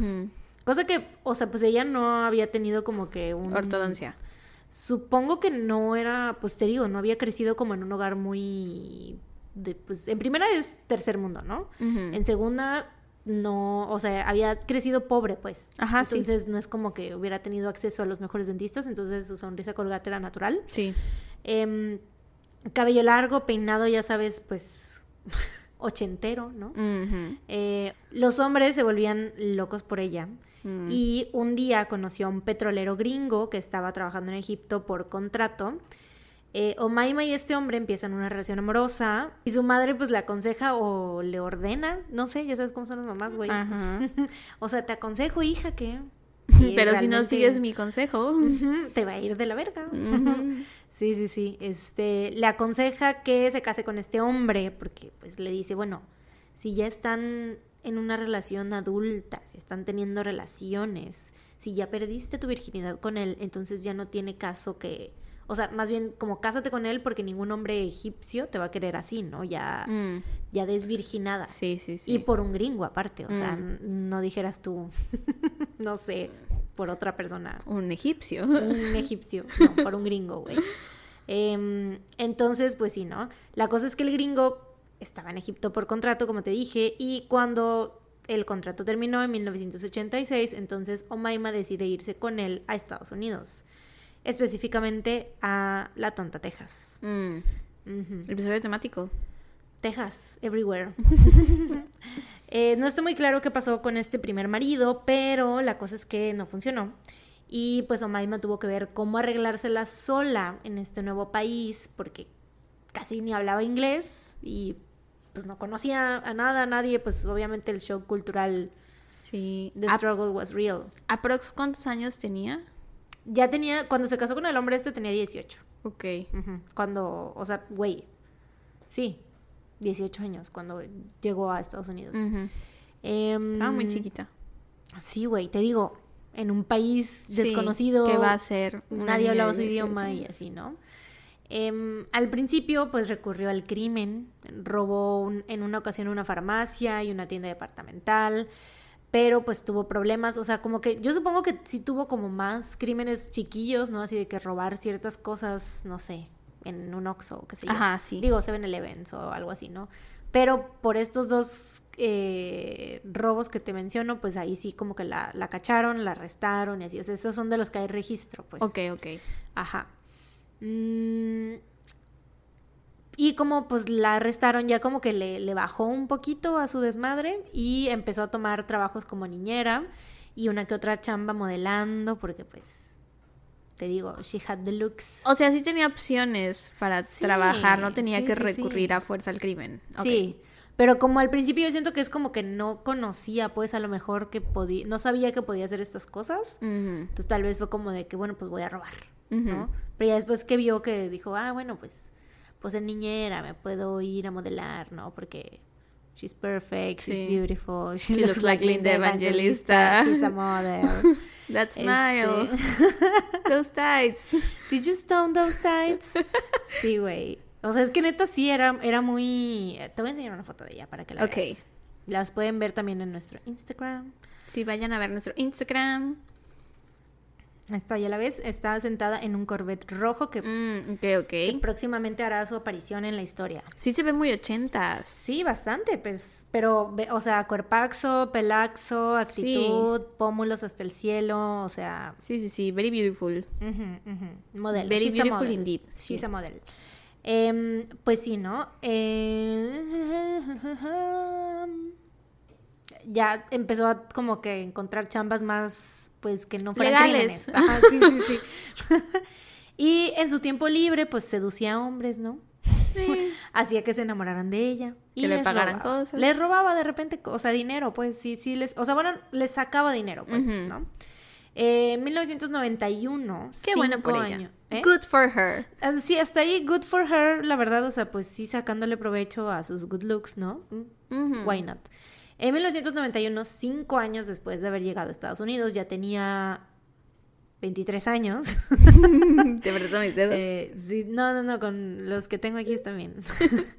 eh, Omaima estaba en un bar de Orange County, California, o sea, ya se había mudado y todo, cuando conoció a Bill Nelson. Y ahí, Mm. pues, creyó encontrar la solución a todos sus problemas. Bill era de esas personas que en cuanto entraba a un lugar, se notaba su presencia, ¿no? O sea, porque aparte era como muy, nos decimos aquí en Veracruz, faramayudo, ¿no? Ajá. que le encanta la faramaya, o sea, que le encanta lucirse, pues, ¿no? Si no son de Veracruz, ya tienen una nueva palabra cuando quieran decir a alguien que es muy así como que, ay, te crees el muy, muy, no. Juan Camaney. Usen, si mejor digan, es muy faramayudo. Está más chido. Eh, bueno, pues Bill era muy faramayudo. Em, Siempre que entraba en un lugar, como que la gente siempre notaba su presencia, ¿sabes? Era muy alto, corpulento y le gustaba vestirse como de manera muy llamativa.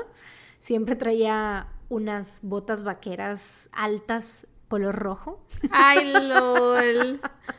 Imagínate, güey, imagínate un hombre alto, o sea, como de un 80, Ujú. ¿no? Que pesa como unos casi 200 kilos, ¿no? Bueno, no, no sé, sí, ¿no? Como así, como 180 kilos, ponle, ¿no? Con unas botonas Vaqueras, vaqueras rojas. rojas, güey. Imagínate, entrando, en un, entrando a un bar. Sé que no has visto How I Met Your Mother, pero uno de los personajes así, bueno, no, no pesa eso ni mide eso, pero tiene sus botas vaqueras rojas y todo el mundo se ríe de él. Entonces, Pues- en eso estoy pensando. Pues sí, así. Sí. Pero de él no se reían, fíjate, o sea, era como... Eran Ah, los ochentas. lo güey. respetaban, Es que eran claro. los ochentas, güey. O sea, Sí. era otro, otro código de vestimenta. Sí, ¿no? era así, ah, perro, traes las Sí. botas vaqueras rojas. Ah, las traes. traes las, ¿cómo, cómo dices? Ah, perro, traes el Omnitrix. ¿O cómo era ese No, meme? no me- no te, me lo sé. te acuerdas? Bueno. Eh, pues ya, ya me perdí, güey. Las pinches kinky boots. Ajá. Sí, o sea, no podías no verlo, pues, cuando entraba a un lugar. Era como de a huevo ves este hombre, ¿no? El de las botas rojas. Sí. Eh, y te digo, era faramayudo, ¿no? Era de que entraba, saludaba a todo el mundo, de que, hey, ¿cómo estás? O sea, lo veías porque lo veías, ¿no? Ujú. Eh, Omaima obviamente lo nota se, y pues se mantiene cerca de él porque dice, este vato, o sea, esta mujer olía el dinero, ¿no? Era Mm. como, pues, un poquito gold digger, ¿no? Por así decirlo.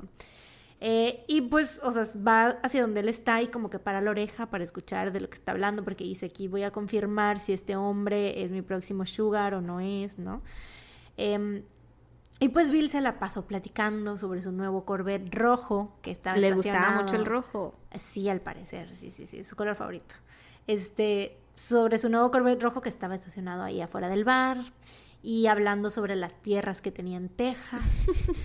y pues Los obviamente caballos que tenía. todos los caballos que todos los fines de semana iba a Cinepolis VIP. Así es. Entonces, pues Omaima enseguida pues ya, no, ahí Aquí hay billuyo. le dijo, dijo aquí hay billuyo, este, pues ya le enterró el colmillo, ¿no? Esa noche se la pasaron platicando, seguramente, pues, no se entendió, yo siento que no se han de haber entendido nada, güey, porque Omaima ni siquiera hablaba bien inglés, Mm. y, pero bueno, ya sabes, de alguna manera conectaron, Sus cuerpos hablaron. De alguna manera conectaron él con dinero y ella con los looks, dijeron, Sí. "Ey, de aquí somos ya, ¿no? Eh, corte B, güey, unos días después, ya iban en el Corvette de Bill en camino a conocer a la familia en Arizona. Uh. Ya. No sin antes hacer una pequeña parada en Phoenix para casarse por el civil. Uh. Así como así, güey, en unos días esta mujer fue como, ya lo pescó, güey. Lo pescó. Ala. Eh, Omaima conoce a la familia de Bill. La familia está así como de, güey, qué verga, ¿por qué no nos invitaste a tu boda? para empezar, para empezar, como que ya tienes mujer nueva y no nos invitaste, güey. Em, y pues se acercaba el Día de Acción de Gracias, ¿no? Bill los invita a todos a un festín en su casa. Él normalmente no hacía nada. Un festín. Quería dar un, un, un gran festín. Un banquete. Un banquete, sí, festín. sí, sí. Este, él normalmente no hacía nada en Acción de Gracias ni como que no era mucho de pues de hacer como fiestas en su casa ni nada, pero pues yo siento que estaba como muy emocionado por la Sí, por su nueva esposa. Sí, sí, sí, cosa, quería presumirla a los cuatro vientos, ¿no? Em, y pues se motivó a armar esta esta cena de Thanksgiving, la cual pues desgraciadamente nunca sucedió. Eh, tristemente. Chale. Ahí mandamos a corte comercial. O sea, sí hubo cena de, de, de Thanksgiving, pero solamente para Omaima, no para nadie más, güey, porque, bueno, ahorita vas a ver. Se El los primero, comió. el primero de diciembre de 1991, José, uno de los exnovios de Omaima, estaba descansando en su casa, güey, o sea, era fin de semana de Thanksgiving, el vato estaba en descanso de Día de Acción de Gracias, ¿no? De repente, escucha el motor de un auto deportivo afuera de su casa, se asoma por la ventana y ve un Corvette rojo estacionado pues afuera de su casa. Y después escucha que estaban tocando la puerta, ¿no? Y decía, pues obviamente fue, es esta persona del Corvette, ¿no? Pero pues él como no conocía a nadie que tuviera un Corvette rojo, dice, "Ya no le voy a abrir la puerta a un desconocido, ¿no? Entonces pues ya, pasó. No le abrió a la persona y ya. Más tarde, el Corvette rojo regresa a su casa y esta vez pues ya José dice, a ver, ¿qué pedo? Algo está pasando aquí. o sea, ya como que le prestó más atención, pues, ¿no? Eh, y esta vez pues ya se asomó bien por la ventana y vio a la persona que estaba tocando la puerta y reconoció a Omaima, su exnovia, ¿no? José era rico. No, Pues no.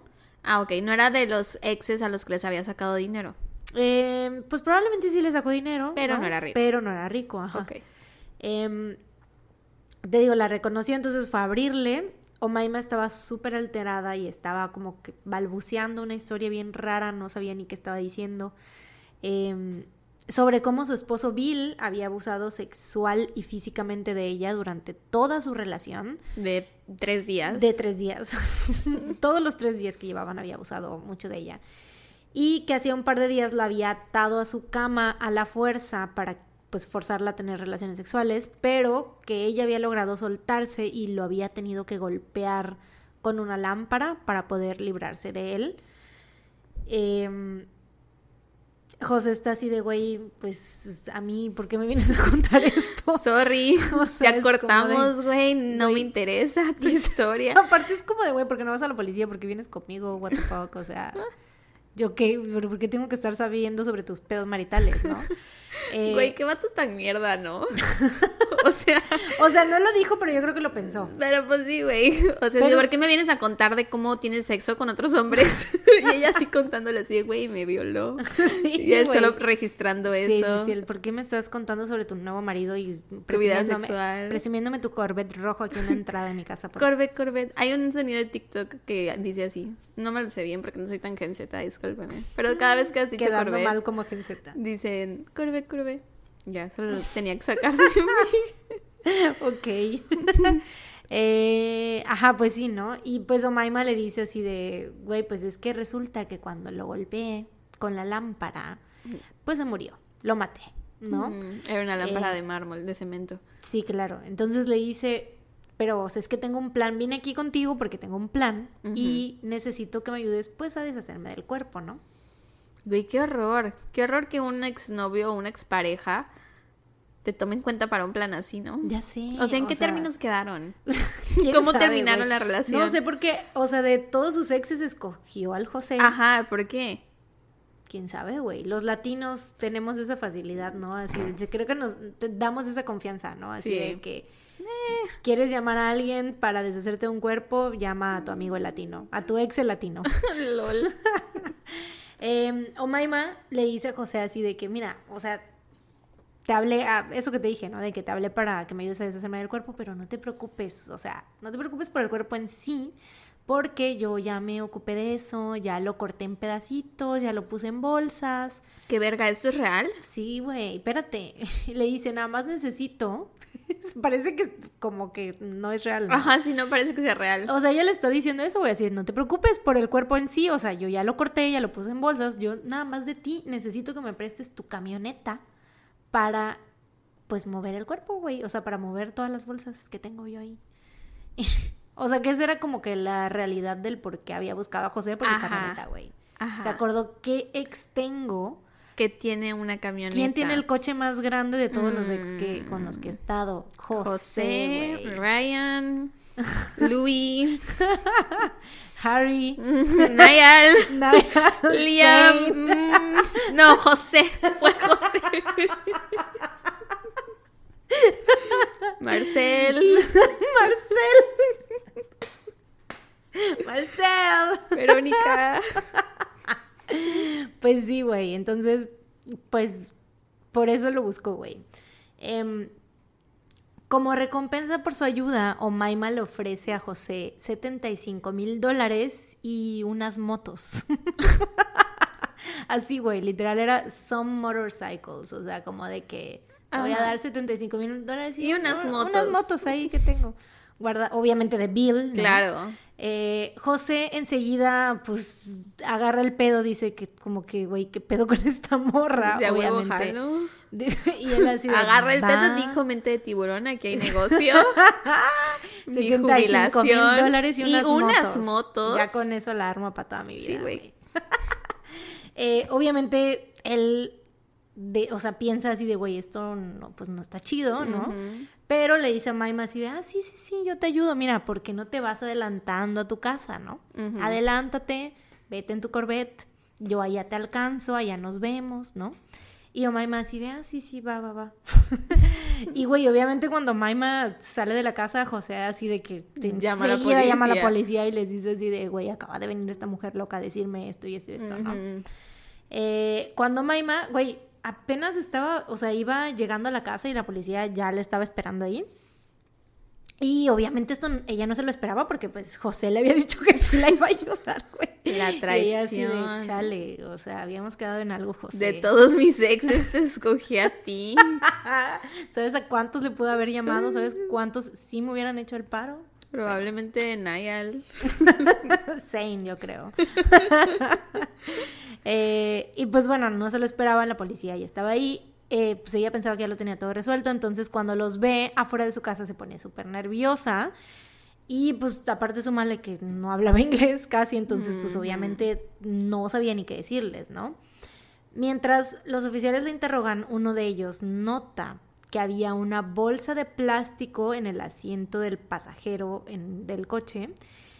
Entonces, pues la agarran, dicen, güey, ¿qué hay aquí? ¿Qué pedo con esta bolsa? No sé qué. La No abren abran. y adentro encuentran pedazos de piel humana. O sea, no sabían qué parte eran ni qué. O sea, en ese momento no sabían lo que estaban viendo, pero más adelante se descubriría que eran los pulmones de Bill, güey.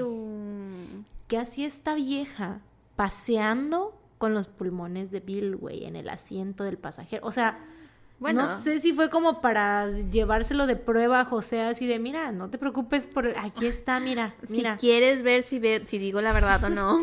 Aquí traigo los pulmones, mira, ya, ya lo solucioné. Güey. ¿Qué verga hacía con los pulmones de Bill, güey? Em, algunos oficiales se llevan a Omaima para interrogarla, mientras que otros, pobrecitos, güey, se quedan en el departamento para realizar un cateo. Uh. Y pues obviamente ninguno se imaginaba la horrible, horrible escena que estaban a punto de ver. Uh. Neta, el peor día de sus vidas, güey. O sea, como de por qué me levanté hoy. Uh, a trabajar. Sí, de cuando dices, ojalá hubiera faltado hoy. Sí. O ojalá me hubiera tocado ser de esos que les tocó llevar a Omaima a la estación a interrogarla, güey. No de ser de los que se quedaron ahí, pero bueno. Verga. Eh, ahora sí, lo que voy a decir a continuación es súper gráfico, horrible, entonces pues ya quédense bajo su propio riesgo. Viewer discretion is advised. Hay que hacer un Se recomienda discreción. ya un este ya un audio que insertemos en cada parte así de que viewer discretion is este y bueno pues ya advertidos están dentro del departamento y tú pues ya te chingas porque lo tienes Pues que sí, yo escuchar. no tengo otra opción. Entonces no me quejo. Eh, dentro del departamento se encontraron maletas que contenían partes del cuerpo de Bill, las cuales estaban debajo de pilas de cajas de cartón. Habían órganos y piel humana envueltas en bolsas. Güey, es que todo va escalando, o sea, neta es como... Eh, envueltas en bolsas y cerca de estas bolsas en el piso estaban una lámpara rota y una plancha con restos de sangre y cabello humano. ¿Plancha? Una plancha, o sea, de, De- ajá, de sí, de planchar ropa. ropa. sí, sí, sí. La recámara estaba hecha un desastre. La cabecera de la cama estaba como. Se veía que la habían como arrancado de la cama y estaba como doblada. Eh, no, sé de qué material era, pero estaba como. Como que claramente alguien le había zafado y le habían aventado, no sé, o sea, como era un pinche, o sea, estaba todo hecho un desmadre, güey, ¿no? O sea, parecía que alguien Hulk.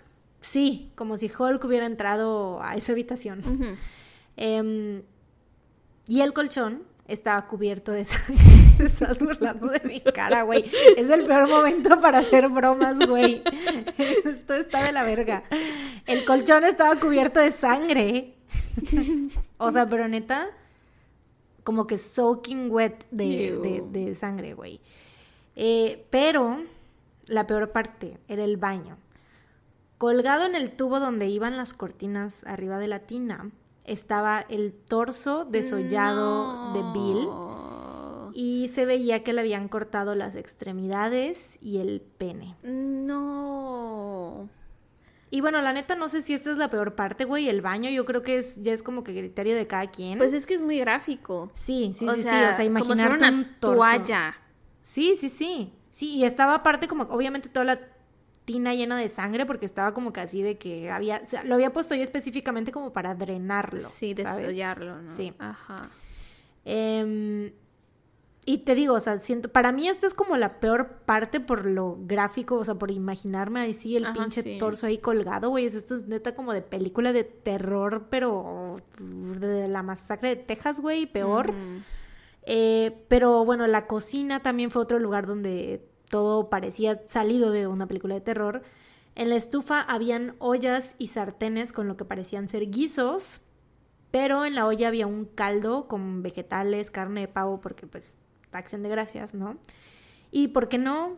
Un ingrediente especial, las manos de Bill en la olla, cocinándose, junto con las verduras y el caldo, güey. En el bote de basura se encontraron partes de la cadera de Bill mezcladas con salsa de, arándanos, o sea, como si... Partes de la cadera. Sí, cocinadas, ah. con salsa de arándanos.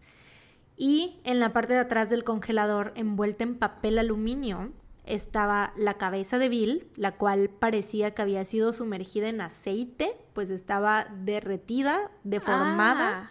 y carbonizada de algunas partes. Güey, ¿qué pedo? Perdió totalmente la cordura. Sí, güey. O sea, ¿Te parece? Sí, güey. ¿Cómo, ¿Cómo haces eso, güey? ¿Cómo haces todo eso? ¿En qué momento? O sea, ¿En qué momento matas a alguien y dices, ah, no, ma, quedaría bien para el caldito? o sea, es que, güey. Su... Que dices, ah, ¿sabes qué le falta a esta salsa de arándanos? Cadera humana. Cadera. Mm. Tres kilos de cadera no es cadera. Güey, ella dice, o sea, después más adelante explicó que lo de las manos, o sea, como que todo era porque para como deshacerse de la identidad de Bill, o sea, como que... Quemar, deshacerse de las huellas, pero ¿y lo de la cadera? Mm. Eso no era necesario. Pues mira, le sacó los pulmones también, los traen una bolsa en el Corvette, o sea... Güey, what the fuck. Aparte me imagino que todo el departamento debería estar lleno, lleno, lleno de sangre, todo sí, por todas sí, partes. Sí, sí, o sea, pues es que todo, güey, lo que te digo que en la sala había como estas maletas con otras partes del cuerpo. O sea, me imagino que eran como las piernas o los brazos o qué sé yo, o sea, como las extremidades y así. Oye, ¿y esto este, fue en el departamento de él? Sí, sí, sí.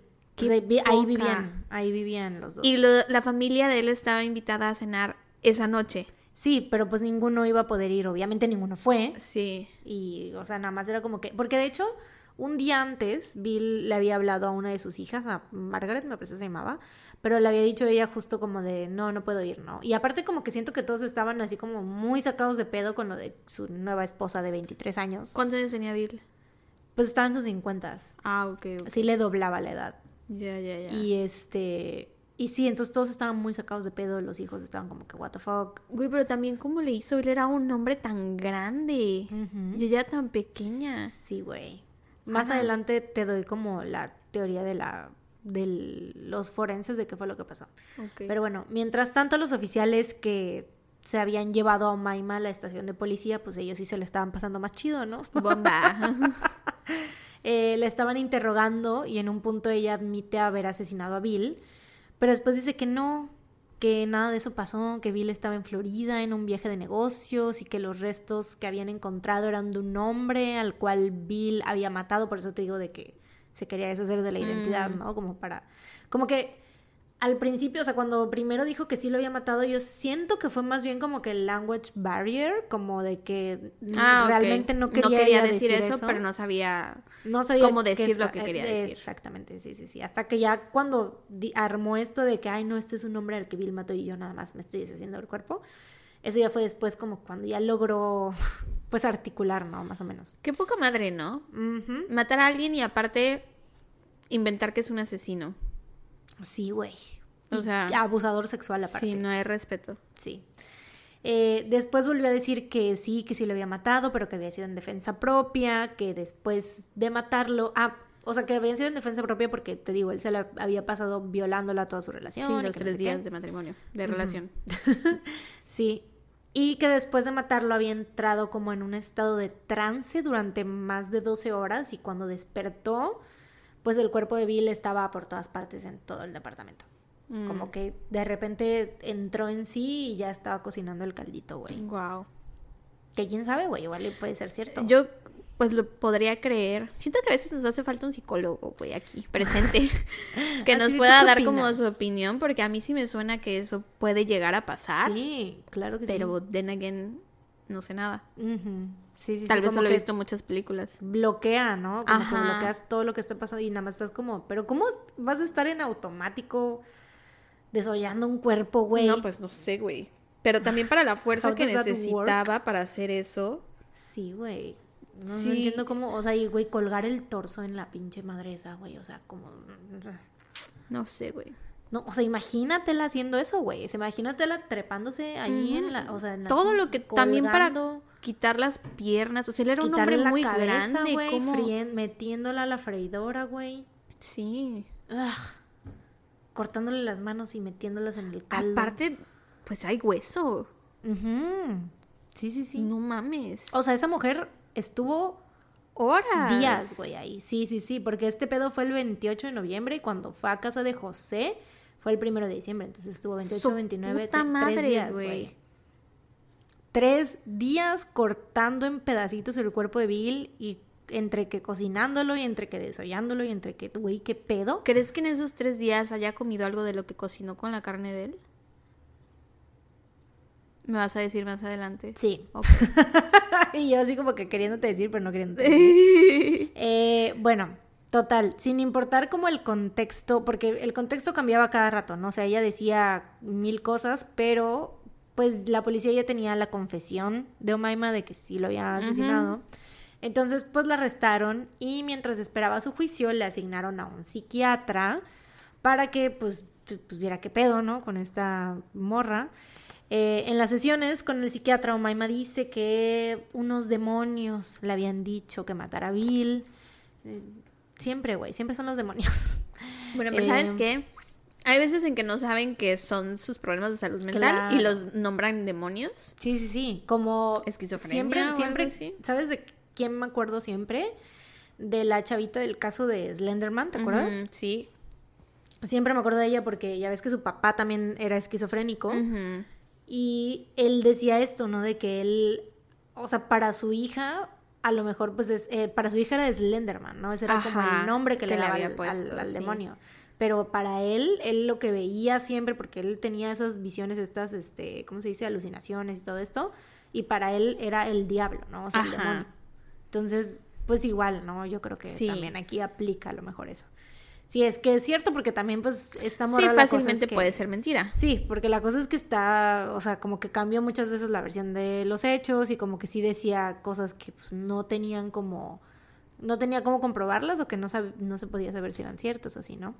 Pero bueno, eh, le dice al psiquiatra que los demonios le dijeron que matara a Bill y que tenía que cortar su cuerpo en pedazos para que no pudiera perseguirla después de la muerte.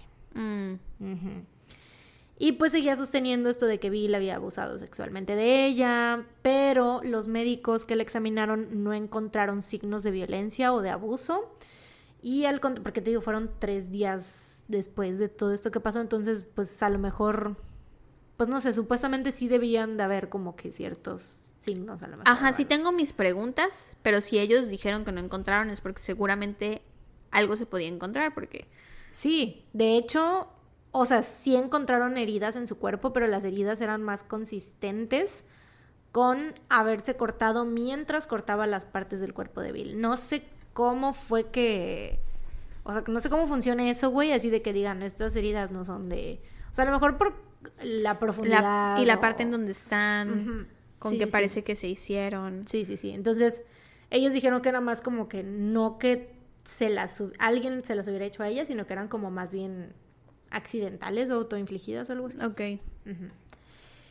Y pues te digo, hablando de Bill, se determinó que él había sido quien había estado atado a la cama, porque pues habían signos como de... Ah, ok, por eso se rompió muñecas. la cabecera de la cama. Él la arrancó. Sí, sí, sí, sí. Ay, es que sí era muy grande. Porque sí, sí, sí. O sea, la causa de muerte, antes de que lo cortara en pedacitos la pinche Maima, güey, la causa de muerte de Bill fue múltiples golpes en la cabeza. Entonces, la teoría que tienen es que Omaima, pues, en primera, pues lo amarró y lo sometió, muy probablemente para robarle o para decirle así de que, güey, ¿sabes qué? Ya dame todo tu dinero, no sé.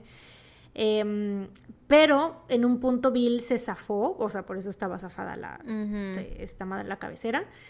Y, o sea, a lo mejor estuvo como a punto de escapar, eso es lo que se piensa. Entonces, pues Omaima fue como que entró en pánico, no lo dejó escapar y lo empezó a golpear con, o sea, pero un chingo hasta que lo mató. Verga. Y pues aparte también eso explicaría como que por qué el cuarto estaba tan hecho un desmadre y el y la el colchón también. lleno de sangre. Ajá, sí, sí, sí, porque ahí también se involucra la fuerza de él, no solo la de ella, ¿no? Ajá, sí. Entonces, pues sí, ¿no? A pesar de esta explicación que se dio del caso, había algo que todavía faltaba, y lo que faltaba eran pedazos de Bill. Cuando los forenses estaban como que pues juntando las partes del cuerpo, o sea, todo lo que Sí. recolectando todas las partes de Bill, eh, resulta que faltaban alrededor de 45 kilos de su cuerpo, los cuales nunca se supo qué pasó con ellos. Lo Se cree que comió. muchos, como la mayoría de... Se lo comió. Se lo comió. Sí lo comió. pues yo creo, güey. O sea, lo que creen es que la mayoría de esos 45 kilos se deshizo de ellos de alguna manera, los tiró a la basura, a lo mejor, como que los escondió entre la basura, los tiró y pues ya se fueron, se perdieron con la basura, Ajá. pero se cree que pues sí se comió muchas, algunas partes, porque pues Wow. por sobre todo por las eh, los pedazos de, de cadera que se encontraron con la salsa de arándano que estaban en la, en la basura, güey. O sea, dicen que a lo mejor era como que pues probaba ciertas partes y las partes que sabían bien, pues ya se las comía y las que no sabían bien, pues las iba desechando y así. Porque, güey, ¿por qué estaba hirviendo las manos con caldo y verduras y carne de... O sea, ¿por qué no la hervía nada más en agua? Pues, Sí, porque se quería comer el caldo. güey, ¿qué pedo con eso? O sea... Y te digo, ella sí tuvo su festín de acción de gracias, o sea... Pero bueno, chale. En diciembre de 1992 se llevó a cabo el juicio en contra de Omaima Nelson y su abogado pues básicamente armó Güey, el aparte caso. lleva su apellido Jack. Sí. Poca madre. Sí, güey, es Omaima Nelson, no es Omaima nombre de soltera, es pues ya estaba casada con él. Eh, su abogado básicamente armó el caso alrededor del estado mental de Omaima y el psiquiatra con el que pues estuvo yendo dio su testimonio. Y lo que más destacó fue que Omaima en una de sus sesiones admitió haberse comido partes de Bill. O sea, de hecho, eso fue lo que, como lo que testificó el, el psiquiatra como para decir esto del estado mental en el que ella estaba, ¿no? Así como que, güey, esta mujer está tan mal que se comió al esposo, ¿no? O sea, esto ya es como que está muy mal mentalmente, ¿no?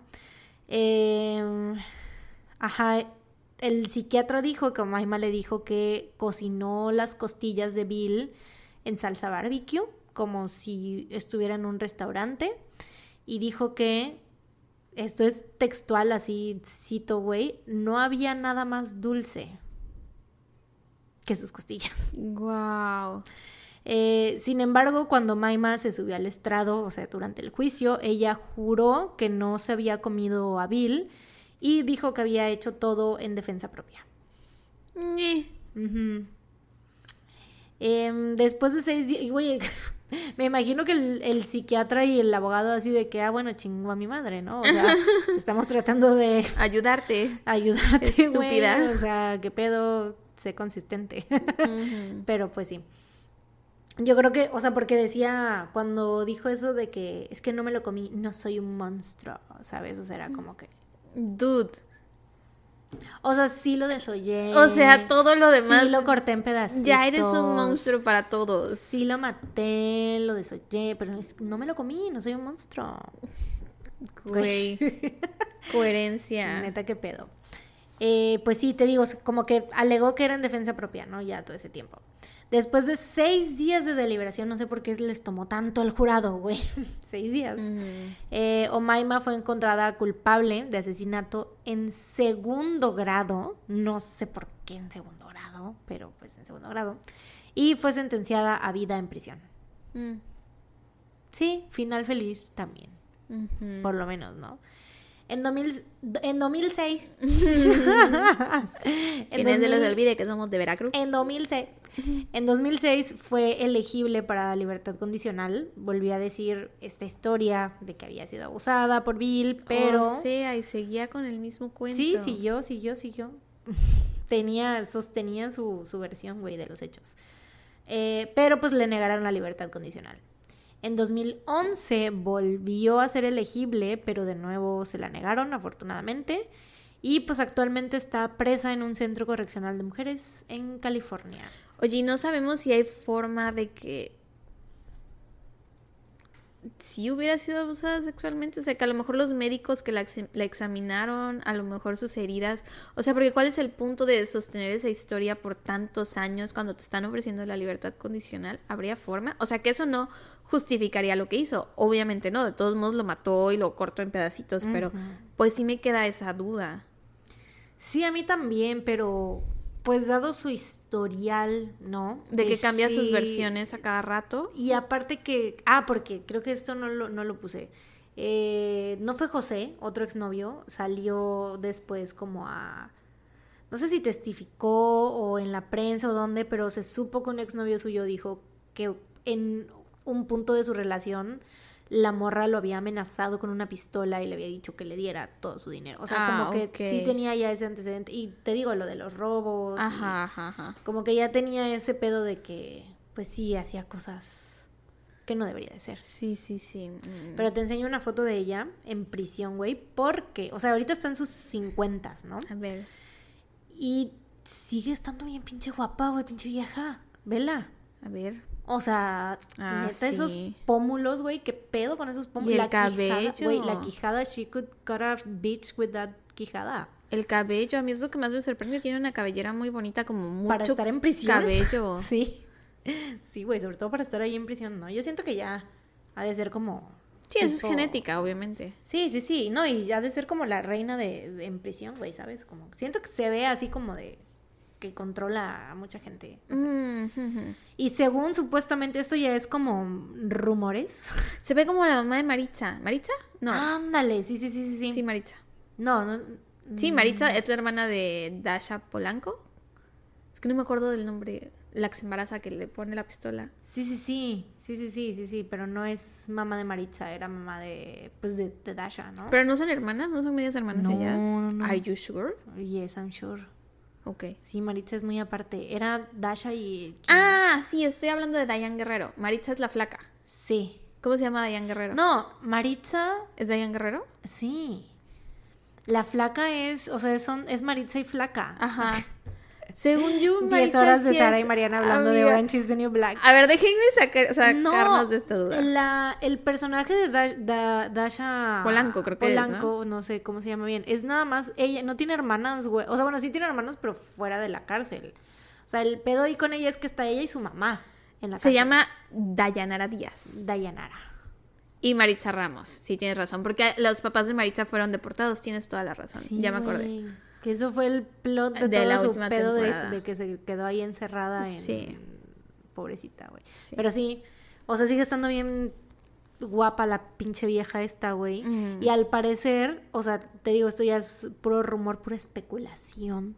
Pero al parecer, estando en prisión, se ligó a un señor, a, a alguien mayor que ella, como de 70 años o algo así, que pues se enamoró de ella, bla, bla, bla. Y en el 2011, después de su, eh, de su última audiencia, o ¿cómo se llama eso? De su hearing, ¿no? Ajá, para la- audiencia. ajá, para la libertad condicional. El señor este se murió y supuestamente le dejó un chingo de dinero, güey. Wow. O sea, desde prisión sigue haciendo su... Seguía haciendo su, güey, no sé qué pedo. Pues no me sorprendería, güey, la verdad. No sé qué clase de agua de calzón les daba, güey. No, no, no sé, güey, no entiendo. Pero pues sí. Yo, o sea, bueno, yo creo que los looks, ¿no? Ajá. Y pues también si se acerca a personas Fem fatal. grandes, o sea, creo que sabía, sí, sabía con quién, con quién irse, como sí, que... que... estén solas, que no sí, sí, tengan... sí. Les prestaba como mucha atención y Sí. así, como de que, ay, you're the best. Yo creo. Yo Y bueno, ya, tam- tenían, ya tenía ensayado su, su diálogo, por eso no sabía qué decir, ¿no? Nada más sabía decir, you are great, you are the best man I've ever known. Oye, Y ya era lo único. Aparte no sería tan raro porque hemos visto muchos casos de vatos que están en prisión y se consiguen novias Sí. fuera de prisión, ¿no? Sí, sí, sí. Entonces, chale. Güey, qué desagradable. Ya sé. Y lo peor es que tengo un chorro de hambre, güey. o sea, es la hora de la cena y voy a cenar pensando en esto. Haz un qué horror. En la mano ahí saliendo de lo... Guácatelas, No, qué feo, güey. Neta, qué, qué horror. Qué, qué- uy, es que imagínate, güey, por, pobres de los polis que entraron ese día, güey. Neta, su vida no volvió a ser la misma, güey. o sea, imagínate los que abrieron la puerta del baño y vieron el pinche torso ahí colgado, güey. Uh, Todavía el, lo que había en el refri, porque la, la cabeza estaba envuelta en aluminio. Yo siento que tal vez la llevaron como que, o sea, o igual y como que la medio. Y es que también ya no parecía, o sea, ya estaba como muy deforme. y- O sea, sí se veía, como, sabían que era Bill porque pues, vaya, ¿no? Era El lógico. comentario que voy a hacer es muy de mal gusto e insensible, y lo sé. Pero es que cuando hablas del torso colgado en el baño, me imagino a Robbie Williams, güey. O sea, en el video... Ah, de Rock DJ. Ajá, sí, así, porque es que se va Ujú. arrancando la piel y Sí, se des- desolla desollado, prácticamente. Sí, Así me imagino algo. así estaba, güey. Qué feo. Así estaba. Qué horror. O sea, imagínate, te digo a los policías que abrieron esa puerta, güey. Y lo primero que ven ahí arriba de la tina ahí colgando, güey, qué horror. Qué feo. Me recordó un, pos- un poco al caso de Catherine Knight. Sí, de, De, hecho. uh, back in the day. Sí, sí, sí, back in the day. De hecho, eso es como una combinación entre, no sé, Catherine Knight y Ed Gein. Sí. Mm, No sé quién más, el, el caníbal de la Guerrero, güey, qué sé yo, ¿no? Sí, sí, Como una sí. combinación entre todos esos. Chale. Pues bueno, buen trabajo. Qué fuerte. Thank you. Qué horror. Ya dame un dato feliz, güey. Ok, mi dato feliz. Tengo dos. El primero es que hoy me llegó un paquete que estoy muy emocionada por abrir, que voy a abrir mañana, que es el Monster que pedí, Mm. que pedía contra todo pronóstico y buen consejo que me da la gente, que es no gastes dinero que no tienes, pero lo pedí. este mañana lo voy a abrir, estoy muy emocionada. Y mi otro dato feliz, eh, antier vi una película con Pili con mi papá. Vimos Beethoven 2, güey. ¿Ves que yo no soy mucho... O sea, sí veo películas, pero no soy como tú que te encanta ver películas, ¿no? Yo veo películas, pero así como de, ah, bueno, ya que, ¿no?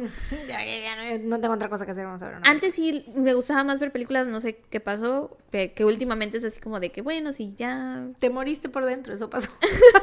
No, porque, por ejemplo, las series sí me gusta verlas. Ah, bueno. Pero solo con Sí las películas, cierto, no ya sé. últimamente dices que sí, como de. mm, Ya no vas al cine tampoco. No.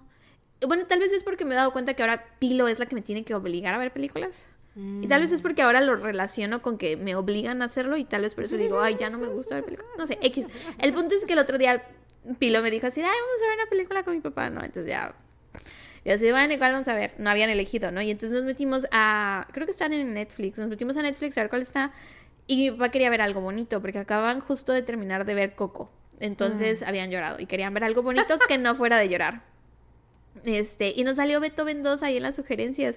Y yo así de, vamos a ver Beethoven. Güey, tenía años que no veía Beethoven. Yo me acuerdo que de niña me gustaba un montón, pero la... Siempre la pasaban en Canal 5. Sí, y la pusimos y yo esperaba pues verla y decir como de, güey, o sea, entiendo por qué a mí me gustaba de niña, pero qué mala película. Güey, la amé. O sea, la amé ahorita.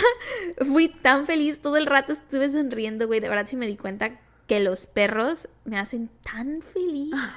Me encantó. De verdad la pasé súper bien. Creo que se va a convertir en como de mis películas de mis comfort movies. Ajá. Porque muy bonita. Les recomiendo a todos que si les gustaba Beethoven de chiquitos, vuelvan a ver. Porque está muy bonita, se los juro. La disfruté tantísimo. y ¿Dónde está? ¿En feliz. Disney Plus? No, en, en Netflix. Mm. Y vimos la 2 porque Pilo no quiso ver la 1 porque sale... No sé si se acuerdan de qué trata la 1. Es cuando el, el veterinario es malo y creo que les quiere robar a Beethoven o algo así. Y la 2 es cuando ya tienen cachorritos. Se encuentra a una perrita y hay cachorritos. O sea, es, son más perros, entonces más felicidad. Fui de verdad la más feliz. Me encantó. Pero bueno, sí, ese es mi dato feliz. ¿Cuál es el Qué bonito. No me imagino, no lo vi venir para nada, Güey. Beethoven 2. es que- Qué random. He tenido, de verdad tuve una semana muy, muy pesada y como de momentos que me han hecho feliz. Ese fue de los mejores momentos de esta semana. Tu highlight. Sí, mi highlight, definitivamente. Qué bueno. Sí, ¿y tú? Voy a ver Beethoven 2 ahora. Sí, Sí. la voy a ver. Vas a estar así. Sí, ya no me acuerdo de nada, solo me acuerdo que, pues, o sea, San Bernardo, ¿no? O sea, el Sí. perrote. Y aquí son seis. o sea, lo bueno multiplicado por seis. Qué bonito. Y en gran parte de la película, cuatro son chiquitos, son cachorritos, o sea, súper adorables. ay, qué bonito. Sí, bellísimo. Bellísimo, Bellísimo, 10 de bellísimo. 10. Sí. Soy chef. Sí, ¿y tú? Gran película. Mm, tengo recomendación. Así como no, güey. Salió esta semana que no vi. la serie. Ay, lol, pensé que estabas diciendo que no vi. Y yo, ¿por qué me vas a recomendar Que no algo que no viste? Algo salió una serie que no. que vi. no vi. Te la recomiendo. fin. Qué idiota. Te lo juro que eso pensé que decías. Bueno, se llama vi. Obi-Wan. Ah, Obi-Wan vi. sí. Obi-Wan que no vi. este, sí, mi bebecito Ewan McGregor. Mm. Muy bien, sí, muy bien, excelente. ¿Ya? Nunca va a dejar de ser Obi-Wan que no vi. Nunca. no, Ok. Que siga siendo Obi-Wan. Quien es noble, Es noble, noble. decidió eh, empezar a tomar agua. Sí. Pero pues ya estamos en el dato feliz. Sí, ya si están aquí es porque no les molestan No estos les ruidos. molesta, yo creo, sí. porque les caemos muy bien. Sí, sí, sí. Nos aman incondicionalmente. ¿Sabes otra cosa padre que pasó esta semana que nos alegró? Alegró fue este la ¿Las recomendación. photos o qué? No, Ah. iba a decir la recomendación de, perdón por el Spanglish. Ah, sí es cierto, es verdad, es verdad. Sí, Sí. eso nos hizo muy felices. Eh, ¿Cómo se llama esta chica? Es que yo no Sofi escucho. Berta. Ah, bueno. Sí, Sara- yo soy fan de ese podcast. Sara escucha ese podcast. Yo, ya saben, tengo uno, pero no los escucho nunca. Sí, no, no eres de consumir podcast. No. Y nosotras nos enteramos de ese podcast porque este cuando luego subían de mis cinco podcasts favoritos del año, Mm. casi siempre nos tagueaban a nosotras junto con muchos otros podcasts, incluidas a ellas, ¿no? Entonces nos dio curiosidad. Y una vez hicieron un meme, creo que todavía ahí no eras tu fan, cuando hicieron el meme de las dos portadas, o sea, la portada de No salgas de casa y la portada de... Perdón por el Spanglish, ajá. Y salían así de que el meme de The Office de I Ah. love you guys so much. Oh. Sí, sí, sí. No sé si, o sea, es que lo hicieron creo que con ellos y creo que tal vez también con Morras, Morras Malditas. malditas. Recuerdo el de morras malditas. Pero bueno, cuando nos, nos, nos enteramos de Perdón por el Spanglish, yo intenté escucharlo por Spotify, pero no hice clic con sus voces. No, no me enganché. Y después un día viendo videos en YouTube, o sea, ya había pasado como un año viendo videos en YouTube, me salió una recomendación de uno de sus episodios y lo puse y de ahí me piqué. Y entonces todos los domingos, por lo general, lo pongo mientras me estoy preparando la comida para la semana. Y entonces empecé a seguir a Sofi Berta. Bueno, a Fa la seguía yo desde hace un poco antes. Empecé a seguir a Sofi Berta. Me devolvió el follow y creo que se enteró que teníamos el podcast y entonces nos recomendó, nos recomendaron en el penúltimo episodio, sí, de pasadita al final. Y fue así como de, ah, venía yo manejando y me orillé y le dije a Mariana así de, ah, ¿qué crees? Nos acaban de recomendar perdón por el Spanglish. Ay, qué chido. Sí, porque aparte de repente vimos que nos empezó a seguir mucha Ajá. gente en Twitter y nosotros así de, What? chale, ¿qué, está, pasando? Normalmente cuando eso pasa es porque algún influencer o bueno, alguien que tiene como muchos seguidores en Twitter Ajá. o así, nos recomienda, ¿no? O sea, algún twitstar, Ajá, dijeras. sí. así decían en mis tiempos.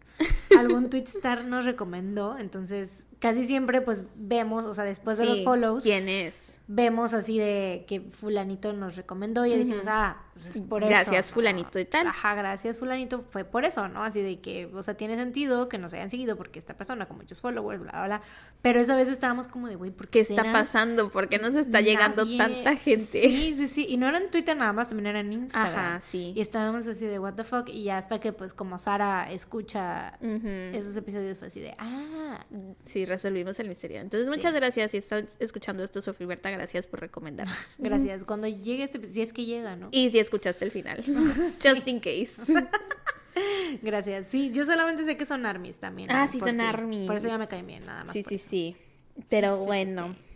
A ver si manden, si están viendo, si están escuchando esta parte del, del podcast y les gusta mucho el, el podcast, ¿cómo se llama? Perdón por el español. Perdón, por el- yo nada más digo el podcast del Spanglish. este, menciónenlas. Y, Y aparte hablan en. Spanglish como nosotras, pero ellas más. Eh, sí, ellas muchísimo más. Sí. Pero, o sea, vaya, de que se puede, tal vez. ¿De que podemos? De que podemos integrarnos, podríamos. Hubo alguien que nos mandó un DM diciéndonos que hagamos un episodio completo en inglés. ¡Alá! Sí. ¡Hala!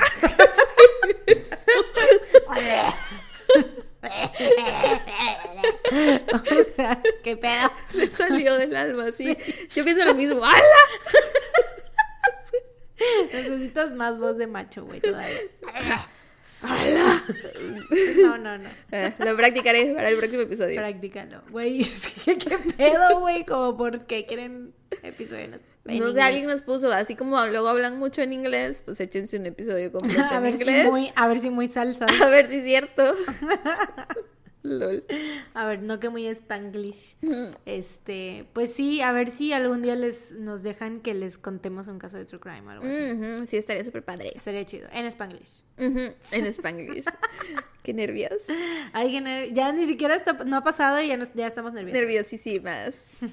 Pero pues sí, si les gusta el, el podcast de Perdón para el Spanglish y quieren una colaboración, menciónenlas. Para que nos hagan ca- O sea, nosotras no les vamos a hablar porque nos da pena. Pero vamos a dejar que los tuntuncitos hagan todo el trabajo. Si es que quieren. Si es que quieren, para que pues sea así como de, ay, es que no fue porque nosotras, quis- es que es- nos están pidiendo los Mm, tuntuncitos. nos insisten demasiado. Eh, y ya cuando que ellas nos busquen, no. Porque así somos, es como si queremos algo, vamos a nada más estar esperando a que suceda. Güey, claro. O sea, ¿has visto los memes así de cuando te gusta un vato y haces nada para que sepa que te gusta y esperas que él solito se entere que te Así. gusta? Así somos. Así estaremos con ellas y con las morras malitas que también nos han mencionado mucho. Así también estamos esperando que nuestras vibraciones de la mente les lleguen y que ellas solitas nos digan. Y que de, sientan que "¿Quieren queremos colaborar nosotras?". con ellas. Ajá, sí, sí, sí. Este, pero bueno, lo hicimos. Un episodio más bien hecho. Estoy orgullosa de nosotras. Lo Yo logramos. también, Sí, siempre. Sí. Entonces, ¿nos vamos ya? Pues sí. Porque ya. tengo hambre. Sí, vámonos. Eh, pues gracias por escucharnos. Gracias por estar bien. Gracias por estar bien en el Movistar Arena. Este, muchas gracias y pues esperamos que hayan disfrutado de este episodio. Sí. Tanto como se pueden disfrutar Sí. estos casos. Sí. Eh, y pues nos escuchan la próxima semana en Patreon. Así es. Ya saben, suscríbanse. Oigan, ya casi llegamos a 300 Patreons. Sí, wow, el impacto. Sí. Suscríbanse, suscríbanse para que lleguemos. Suscríbanse, suscríbanse, suscríbanse. Eh, sí, aparte ya saben que van a estar buenos los minis para los Patreons VIP, entonces va, va a estar chido, va a estar chido. Eh, y pues nos escuchan próximamente. Sí, en, un, en junio, en algún momento de junio. Eh, mientras tanto, cuídense, y recuerden, no salgan de casa.